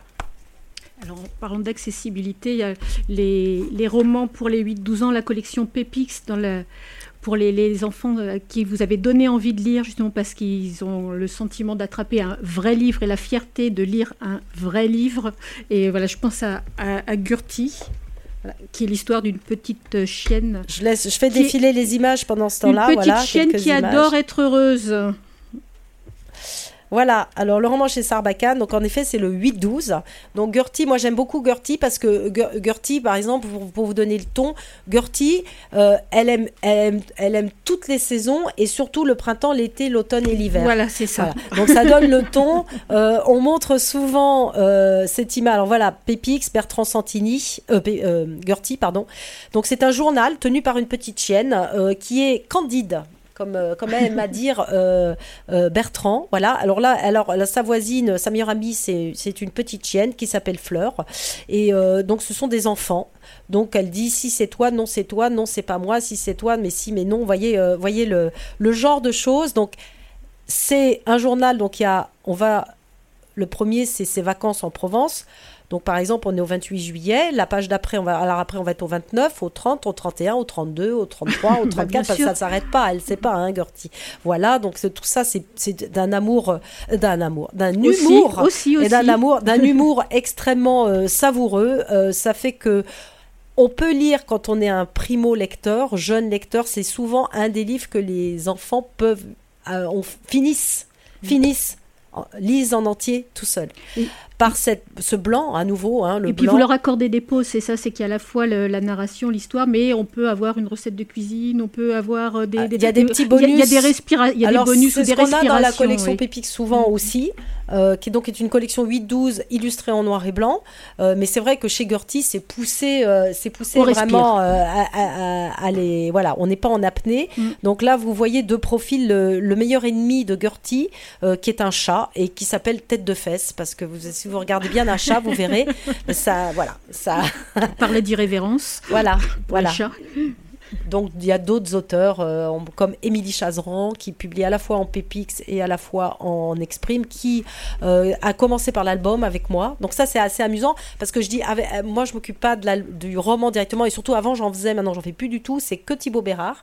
Donc on a clarifié les choses puisque je vous ai dit on fait de l'album, du, du roman et de la BD. Donc Frédéric est, devenu l'éditeur des romans graphiques qu'il fait à part entière. Il a appris de moi le travail d'éditeur et moi j'ai appris de lui le, travail de directeur de création. On s'est enrichi mutuellement au fur et à mesure. Voilà. Donc c'est d'autres PPX. Donc il y a des dessinateurs à chaque fois qui de talent en noir et blanc, voilà, comme ça. Euh, je vous ai mis celui-là parce que l'épouvantable bibliothécaire, je pouvais pas le. Oui, bah oui, voilà, il nous fera très plaisir. Euh, Ronan Badel, un super dessinateur avec qui je travaille aussi euh, beaucoup et avec qui je travaille comme auteur, pas que comme illustrateur. Il est souvent, j'allais dire entre guillemets, utilisé comme illustrateur dans d'autres maisons et moi je le pousse à écrire. Il a fait deux livres avec moi où il est auteur. Kiki et Rosalie et Cache-toi Arsène, voilà. Et donc là, on a les méchants du livre, l'écrivain, la bibliothécaire, et on va voir le libraire l'année ah, prochaine, ou la libraire. voilà, avec les grands dessins de... Voilà. Alors, un petit clin d'œil à, Violette Hurlevent. Ah oui, vous avez eu la gentillesse de me l'offrir et j'ai plongé dedans comme il est écrit sur, sur cette page. Et on parlait de beaux livres. Euh, déjà, je ne sais pas pourquoi il est hors collection. Vous allez nous expliquer pourquoi. Euh, en tous les cas, c'est une édition qui est vraiment euh, magnifique. L'histoire est merveilleuse, mais la, qualité de l'édition est, assez exceptionnelle. Et je vais juste vous lire la dernière page de... du livre, parce qu'on parlait de beaux livres tout à l'heure et de qualité, de, de, de logique artisanale. Et j'ai terminé euh, donc ce livre par ça. Cette première édition de luxe a bénéficié d'une fabrication exceptionnelle et soignée en Italie. Le choix de la couverture s'est porté sur une carte sensation tactile gloss de 270 grammes avec rabat de 10 cm. L'impression a été faite en deux teintes directes Pantone, vert et noir, plus un aura le tout recouvert d'un simple vernis machine. Le papier intérieur est un Stora Enso classique de 80 grammes avec une belle main de deux. Cet ouvrage a par ailleurs été superbement illustré par Jean-Baptiste Bourgois, qui a réalisé plus de 200 illustrations originales et poétiques à la plume. nous collaborons avec des imprimeurs français et européens respectueux de l'environnement. Ce qu'on appelle une belle édition. Bah oui, c'est pour ça qu'il est hors série aussi, parce que c'est pas un Pépix. Pépix, c'est un cocktail d'humour et d'irrévérence. dans un, euh, tout, tout, autre univers. Et c'est plus. c'est on commence à 8 ans. Bon, enfin, ça, euh, il y a toujours des super lecteurs qui arrivent à lire euh, un pavé à 8 ans. Hein. Les Harry Potter nous l'ont prouvé, mais, mais bon, c'est pas la majorité. Et, et Pépix, il y a quand même une pagination euh, qui, donne l'effet collection. Donc ça renvoie à un prix de vente aussi qui est entre 9,90, 10,90. Donc on est dans, un prix comme ça. Et euh, Exprime, c'est particulier, on va en parler, on va en parler peut-être pendant les questions si, si, on veut. Donc Exprime, ce sont des romans ados-adultes non illustrés. Et en fait, nous, on a reçu euh, ce projet. Moi, j'ai travaillé avec Jean-Baptiste, que je, que je connais bien en album, avec Didier Lévy, dont on a parlé tout à l'heure, notamment. Et Paul Martin, vous savez, il est rédacteur chez Bayard depuis 25 euh, ans. Euh, donc c'est quelqu'un qui travaille, euh, voilà, qui connaît bien la jeunesse et qui connaît bien le public jeunesse et qui, bah, à la faveur de, bah, du temps qui passe et que du temps qu'il a eu, a pu consacrer des mois à l'écriture de ce livre, qui est une sorte de, qui est un peu entre, enfin tous les grands référents de la littérature de jeunesse, en passant de Toby Lowness à Alice, etc. Bon, euh, il a des très contemporaines en même temps, c'est ça qui est intéressant, c'est qu'à la fois c'est très classique dans la narration, effectivement, parce que c'est un, récit initiatique. Euh, effectivement, il y a une des héroïnes qui s'appelle Lewis, c'est pas pour rien, et, euh, et en même temps c'est de. elle, Lewis. c'est magnifique. et, et, en même temps, il y a tout un tas, et ce que vous faites souvent aussi dans Exprime, on en parlera tout à l'heure, avec des touches très contemporaines, avec le, où le lecteur se retrouve avec des références qu'il connaît.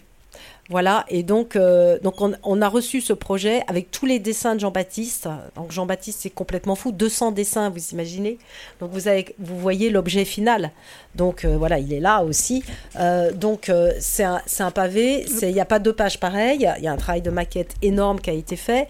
Donc c'est un ovni. Donc hors série, c'est ça aussi, c'est que c'est un ovni. Et quand on, a, on, a, on reçoit un projet comme ça, il était loin d'être abouti comme ça. Hein. On avait les premiers chapitres et on avait, le, on avait les croquis de, Jean-Baptiste, euh, les carnets de croquis de Jean-Baptiste, c'est quelque chose d'incroyable. Euh, il avait écrit tout le texte à la main au milieu. Et il avait dessiné ses, croquis tout autour. Donc c'est une œuvre d'art. Hein. C'est son, croquis, son carnet de croquis. On, il méritait bien un beau papier. On voudrait l'éditer. Il méritait un beau papier. Donc quand on reçoit un projet comme ça, qu'on est éditeur, on se dit bah, comment je vais comment je vais l'accueillir? Comment je vais l'accueillir au mieux? Qu'est-ce que je vais en faire pour euh, voilà. Donc c'est toute la réflexion autour de l'objet est venue de là. Voilà. Et Violette Hurlevent, euh, avec son superbe nom, on a obtenu l'autorisation d'utiliser. Des hein. Voilà, non, de traducteur. c'est le traducteur français qui a inventé. C'est le traducteur français qui avait en fait des droits sur, euh, mais qui était tombé en fait dans le domaine public. On a dû vérifier ça. Voilà. Euh, alors Exprime, c'est le roman ado-adulte. Ah oui, alors il nous reste euh, les 5-10 minutes pour parler des, des voilà, alors comme, euh, bah, comme dans tout catalogue, il y a des grands auteurs, il y a des auteurs qui ont débuté avec nous, il y a des qui sont devenus ensuite des auteurs renommés et reconnus, et puis, il y a des, et puis chaque année, comme en album, nous publions en roman des nouveaux talents, donc voilà, on va les retrouver. L'histoire de la collection, bah, le, le, plus ancien, c'est Insa Sané, avec Sarcelle Dakar, qui a un ouvrage extraordinaire et puis, euh, et puis on a eu Clémentine Beauvais, donc que vous connaissez, je que pense. Vous avez toujours. Voilà, Axel Sand, Benoît Maville, qui est un, des derniers venus, mais qui est maintenant vraiment un fidèle, qui est passé, d'ailleurs, on a eu de la chance qu'il passe sur un plateau de la Grande Librairie, nous parler de littérature de jeunesse. Il se trouve que par, hasard, par ailleurs, il est euh, libraire. Voilà. Alors peut-être qu'on va parler d'Axel, c'est le temps de parler, venu de parler d'Axel. Oui, alors Axel donc qui a, qui a écrit chez vous et le hasard du calendrier fait que le, nous sommes le 1er octobre et qu'elle est décédée l'année dernière brutalement le 1er octobre. Et le, voilà, c'est vraiment une, une autrice qui, qui, comment dire, qui est du jamais vu, du jamais lu et avec un, un ton... Euh, euh, très contemporain. Et donc on a choisi ensemble de vous lire euh, en hommage à Axel un texte euh, qui est issu du roman Dysfonctionnel. Corinne, est-ce que tu veux le lire ou elle est entrée en classe très pressée et s'est présentée. Elle s'appelait Madame Bernard. Ce qui m'a fait marrer parce que j'ai repensé au chat. Aussitôt, elle m'a pointé du doigt. Vous là-bas au fond, qu'est-ce qui vous fait rire Ah, rien, rien, j'ai répondu en souriant. Bien, elle a dit en toisant la classe. Pendant mon cours, vos places vont changer. Pas de bavardage entre copains avec moi. Silence. Vous elle m'a désigné. Et elle a cherché du regard l'élève la plus sage de la classe, laquelle se trouvait assise au premier rang. Venez vous asseoir ici, elle m'a ordonné. Et c'est comme ça que je me suis retrouvée à côté de Sarah. Madame Bernard ne le savait pas, moi non plus d'ailleurs, mais elle venait de me rendre le plus grand service de ma vie. Sarah ne me parlait pas. Une fois pendant un cours de français, je lui ai demandé l'heure, et comme j'étais assise à sa droite, elle a croisé son bras gauche pour me montrer l'heure sans me regarder. Et puis il y a eu ce jour. À l'heure du cours de français, je suis allée m'asseoir, comme à chaque fois, à côté de Sarah. Et je m'en voulais d'être aussi contente à l'idée de ce moment, car je la trouvais arrogante. Autour de nous, les autres élèves prenaient eux aussi leur place. Seulement, ce n'est pas madame Bernard qui est entrée, mais un pion. Votre professeur de français est malade, elle ne viendra pas. Euh, tout le monde était content et certains se levaient déjà pour reprendre leur place. Le pion les a stoppés. Mais elle m'a envoyé des consignes par fax. On était sur le cul. Madame Bernard était une malade mentale. Le pion a lu. Les élèves doivent rester assis aux places habituelles de mon cours. Euh, les autres ont rouspété. Chouette, j'ai pensé en m'en voulant. Le pion a continué. Les élèves, devront effectuer le devoir suivant rédiger une double page sur un souvenir. Ensuite, ils échangeront leurs devoirs avec leurs voisins et chacun corrigera et notera le devoir de l'autre. Les copies seront ramassées par le surveillant en fin de séance et votre professeur notera non seulement le devoir de l'élève, mais aussi la qualité de sa correction de son voisin et la pertinence de sa note. Une note sera ensuite attribuée à chaque élève. La moyenne entre la note de son devoir et sa note de correcteur. Cette note comptera pour le bulletin trimestriel. Une Éléonore a protesté. Et on ne peut pas avoir juste une permanence comme tout le monde? Ce sont les consignes, a dit le pion. J'y peux rien. Et il s'est assis au bureau pour nous surveiller. Sarah a pris une feuille double et elle a commencé à écrire. J'ai décidé de raconter mon plus beau souvenir, le fameux anniversaire de maman. Quand on a échangé nos copies, j'ai tourné la tête pour ne pas la voir lire et j'ai, j'ai lu sa rédaction, écrite dans un français parfait, avec des mots que je ne connaissais pas. Elle racontait sa première balade à cheval avec son amoureux, au bord de l'eau, près de Nice. J'étais jalouse et ça m'énervait de ressentir ça. Alors j'ai résolu de me calmer et de donner une note objective. 14 sur 20. Sarah m'a rendu ma copie. Elle m'avait mis un 16. J'ai eu un peu honte. Oh, j'ai mis 14 comme ça. Je me suis vite justifiée. Ça me va, elle m'a coupé. Ta rédaction est très belle. Tu aurais pu avoir une meilleure note, mais tu fais trop de fautes de grammaire et de syntaxe. D'accord, j'ai dit, je vais travailler ma grammaire et ma syntaxe. Et j'ai souri malgré moi, parce que je me suis aperçue d'un coup que c'était la première fois qu'on se parlait. Elle a mis son menton dans sa main en me regardant. Tu as beaucoup d'imagination, en tout cas. Et c'est pas de l'imagination, j'ai rétorqué, tout est vrai. Tu veux dire que tu as des frères et sœurs qui s'appellent Dalida et Jésus et qu'un maçon portugais vous a appris à chanter l'Ave Maria en allemand Eh ouais, j'ai dit en croisant les bras. Elle n'avait pas l'air d'y croire, mais alors pas du tout. La cloche a sonné. Les élèves sont allés rejoindre leur place habituelle.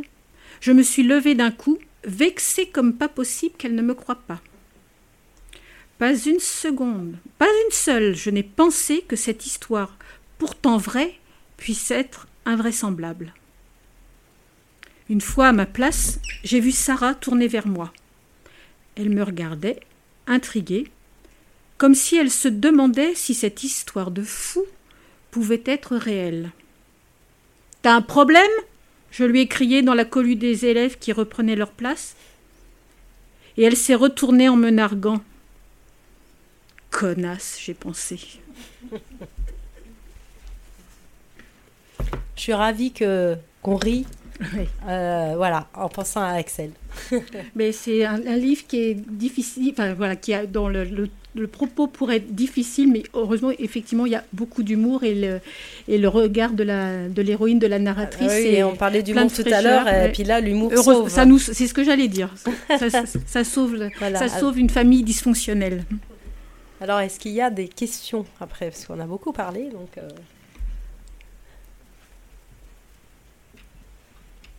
Sinon, vous pouvez parler aussi de Clémentine. Alors voilà, alors bon, on va, on va lui laisser on a un vent de fantaisie. Il y a d'autres. D'ailleurs, euh, Axel et, Clémentine étaient très amis. Euh, donc voilà, Clémentine qui est, qui est euh, notre grande autrice aussi en, littérature de jeunesse, avec son dernier album, dernier pardon, roman H tendre, qui nous parle, qui nous emmène dans un EHPAD. Euh, donc elle a toujours des idées, euh, c'est un peu comme Max, hein, voilà. Euh, donc elle a toujours des idées incroyables, notre Clémentine et et, et ce, la gageure de ce de ce roman, c'est que c'est il prend la forme d'un rapport de stage. Donc c'est un, enfant qui a, doit faire un stage de plusieurs mois dans un EHPAD qu'il n'a pas choisi dans le nord de la France alors qu'il vient d'Albi et il, doit faire un rapport de stage et il doit faire, il nous annonce dès le début qu'il ça doit faire 30 pages et ça fait 300 pages, donc il dit j'ai un peu dépassé. Oui, et puis, et puis il y a de plusieurs niveaux de narration, il revient, il revient sur, sur ce qu'il écrit. Donc ça, c'est toujours les trouvailles de Clémentine Mais ça, je pense qu'il y aura aussi un visiteur du soir avec Clémentine. Donc peut-être que je voilà, je, je Alors euh, Benoît, je, juste un petit clin d'œil à Benoît, euh, euh, le, rock, le, notre rocker de, de, de la collection qui, voilà, qui est passionné de, de littérature urbaine de musique, et, et qu'on retrouve, et qui en même temps est un grand tendre parce qu'il y a le côté heavy metal, euh, vous savez, euh, voilà, satanique, machin, euh, etc. Alors que c'est le garçon le plus gentil de la terre. C'est assez amusant et on retrouve tout ça. Donc c'est des grands romans sociaux, qui une veine sociale, notamment Les Belles Vies, par exemple, qui est, moi un de mes préférés, qui, est vraiment très très humain comme, roman, mais avec cette écriture qui est nourrie de rock. Voilà. Et les nouveaux talents, bon bah Thibaut Vermeau, il est là à droite avec Colorado Train, qui est un de ceux. Euh, Émilie Chazeran, et puis bon, voilà, bord, de terre. Euh. Une nouveauté de cette année, il est sorti en mars, le pauvre. Mais il a fait un déjà un beau chemin et c'est très très beau roman qui ajoute une nouvelle dimension à la collection Exprime qui est la dimension fantastique, qui n'avait pas encore été explorée. Voilà. Moi, c'est tout ce que j'ai. Alors, moi, j'ai une question, si, si, vous voulez bien. Oui. Le, en lien avec votre actualité, vous êtes une maison d'édition qui va bien et ça fait, on est heureux, enfin, c'est, dans l'amorosité, ça fait plaisir à entendre. La librairie va bien en général, et apparemment c'est sur deux secteurs particuliers, la BD, la jeunesse, donc là vous avez tout bon. Et euh, vous parliez tout à l'heure de, des trous dans votre chiffre d'affaires, mais là apparemment vous avez eu des, enfin, voilà, vous, allez bien. Et le, Frédéric Lavable disait dans, écrivait dans Livre Hebdo que c'était pas du tout inespéré parce qu'on espère toujours avoir des chiffres comme cela. Et euh, on a appris en juillet que vous rejoignez le groupe euh, Gallimard. Et donc ma question c'est comment garder votre logique familiale, votre logique artisanale euh, en rejoignant un grand groupe? Alors, bah, c'est un grand groupe, mais c'est un groupe familial. Donc là, c'est facile de faire le lien parce que Antoine Gallimard, voilà, est bien sûr le petit-fils de Gaston et le fils de Claude et, a déjà aussi travaille avec ses, deux de ses filles, Charlotte et Laure. Euh, donc euh, la transmission est là. Euh, et c'est aussi un, groupe familial et c'est un, un éditeur. Antoine Gallimard est éditeur lui-même. Donc c'est une, une grande maison qui a un groupe parce qu'il a racheté Flammarion, comme vous le savez, il y a cinq ans, Casterman, donc il y a le groupe Madrigal. Et c'est bien un groupe pour exister aussi un, aujourd'hui sur un secteur qui se ultra concentre et de plus en plus, et c'est pas fini. Et avec ce qui se passe en ce moment, avec deux de fermeture en librairie et euh, le confinement euh, qui peut-être un reconfinement euh, qui, qui peut-être qui peut peut-être arriver, les salons qui s'annulent cette année, l'automne est très dur quand même. Euh, donc euh, on a besoin de ce, on a besoin quand même d'être solide euh, et face à aussi à des, des fonds de pension, des, des, gens qui viennent pas du métier du livre. donc Antoine Gallimard, c'est quelqu'un pour qui l'auteur est au centre de la démarche et nous aussi. Je, je crois que je crois qu'on l'a compris. Je crois que vous avez pu le voir, l'entendre. Donc nous, c'est poser la question au bout de 18 ans de, de, de la transmission de notre maison, en tout cas de sa pérennité. Euh, nous, on n'est pas éternel, donc euh, on a réussi ce pari de créer ex nihilo une maison d'édition et qu'elle euh, qu'elle plaise au public et aux professionnels. Donc c'est un, c'est, on en est ravis et c'est vrai que nos résultats ces trois dernières années ont été des bons résultats. Donc on a été en croissance, ça nous a permis d'étoffer les, équipes. Hein. Comme j'ai dit l'année dernière, j'ai pu embaucher un, un assistant d'édition. On a pu créer des emplois mine de rien. Parce qu'on a démarré à deux et on a créé des emplois, parce qu'aujourd'hui on est 14. Donc c'est aussi ça, c'est aussi une réussite économique. Euh, et donc il fallait que ça dure et on voulait, on est engagé vis-à-vis de nos équipes. Donc euh, euh, que nos équipes qui sont fidèles, historiques, euh, Anaïs Malherbe, certains d'entre vous peuvent la connaître, par exemple. Euh, elle a démarré comme stagiaire avec nous. Thibaut Bérard, l'éditeur des romans, il a commencé à 26 ans avec nous. Donc, euh, donc on les a vraiment accompagnés professionnellement et, puis dans leur projet de vie, etc. Donc, la maison s'est étoffée et se posait la question que bah, nous, quand on va s'arrêter, bah, que ça continue. Sans nous. Donc ça veut dire ça se prépare. En fait, ça se prépare longtemps à l'avance. Vous préparez votre pérennité. et il fallait, il fallait pour, pour ça à la fois bah, former des gens en interne euh, et aussi euh, bah, trouver qui allait reprendre. On a proposé une reprise en interne, ça n'a pas intéressé les collaborateurs. et donc, du coup, ben, on a heureusement mis, mis en vente, comme on dit, en janvier, c'est-à-dire avant la crise du confinement, et parce que c'est plus difficile, évidemment, de... Et, et ça s'est fait, quand le confinement est arrivé, on s'est dit, ça va être, c'est foutu. Et en fait, pas du tout. les différents éditeurs qui étaient intéressés sont restés intéressés. On a, on a tout fait, on a vendu une boîte par Teams. qui est aussi un signe de bonne santé. Euh, voilà, et on a signé euh, fin juin, début juillet, mhm. euh, avec Gallimard, qui avait déjà des parts dans la maison, parce qu'il y a cinq ans, on avait déjà fait une démarche de, vente de, parts, puisqu'on avait sinon toutes les parts. Et, et donc, ça nous a semblé vraiment naturel. C'est aussi notre diffuseur. Donc, c'est très important, notre diffuseur-distributeur.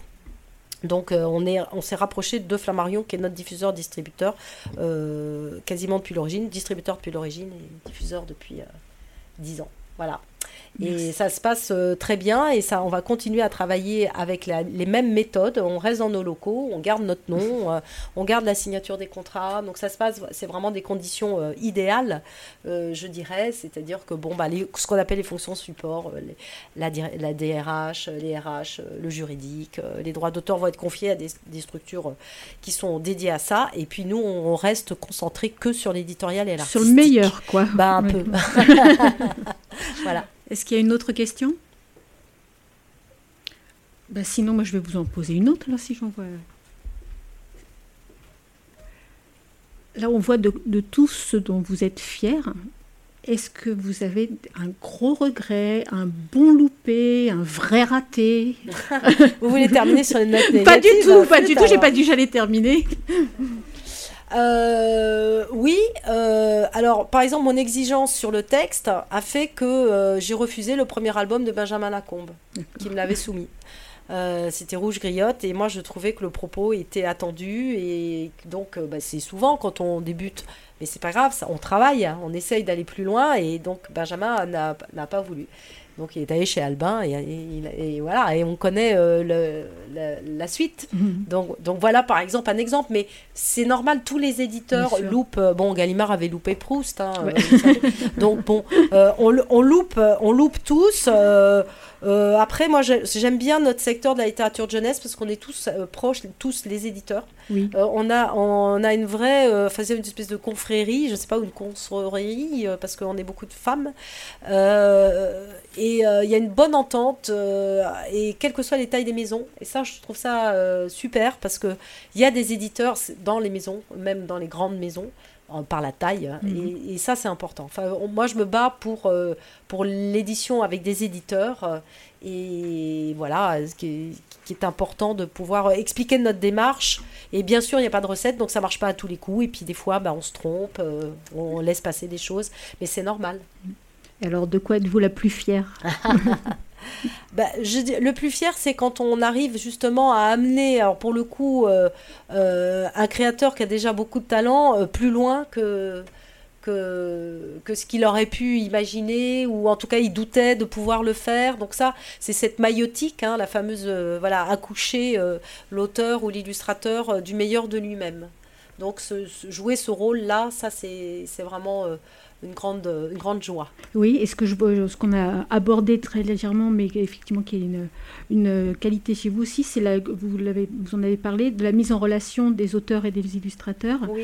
Et là vous, vous, aviez commencé à en parler tout à l'heure à propos de Max Ducos, et il y avait une, ah, une jolie nouvelle à nous annoncer. Non, j'ai pas oublié. Bon, alors, euh, donc Max a toujours écrit ses textes qu'il a illustrés lui-même. Il a fait des progrès d'ailleurs en écriture euh, et et, Le garçon du phare est son plus, grand, plus long texte. Et il n'avait jamais euh, voulu illustrer de textes d'autres.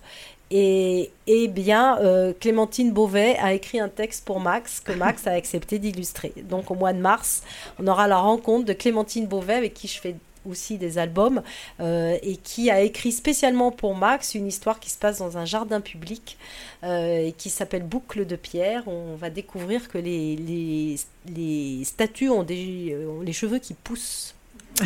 et donc Max euh, en ce moment même, je vous parle, il est à Bordeaux dans le jardin public et il peint sur le, alors sous la pluie, mais là il a fait beau en septembre, il, a, il peint à la gouache sur le motif, sur place, euh, des, peintures magnifiques et qui va évidemment euh, après euh, enjoliver, puisqu'il va nous faire pousser les cheveux des statues avec, ça va être très amusant pour, pour Clémentine. Et on va faire le lancement en mois de mars et on a l'idée de faire le lancement à Bordeaux et de, et de faire une chasse au trésor avec les enfants.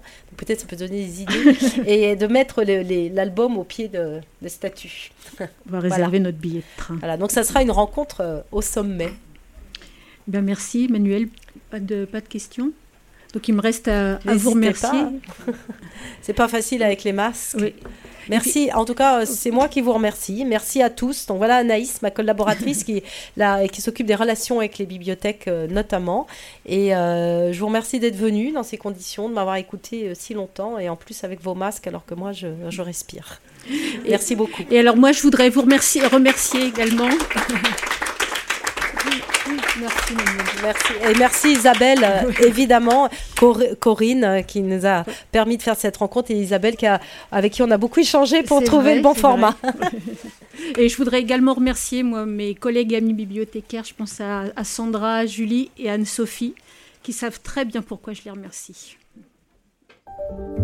Vous venez d'écouter un podcast de la Bibliothèque nationale de France. Retrouvez les conférences, rencontres et créations de la BNF sur toutes les plateformes de podcast ainsi que sur le site bnf.fr.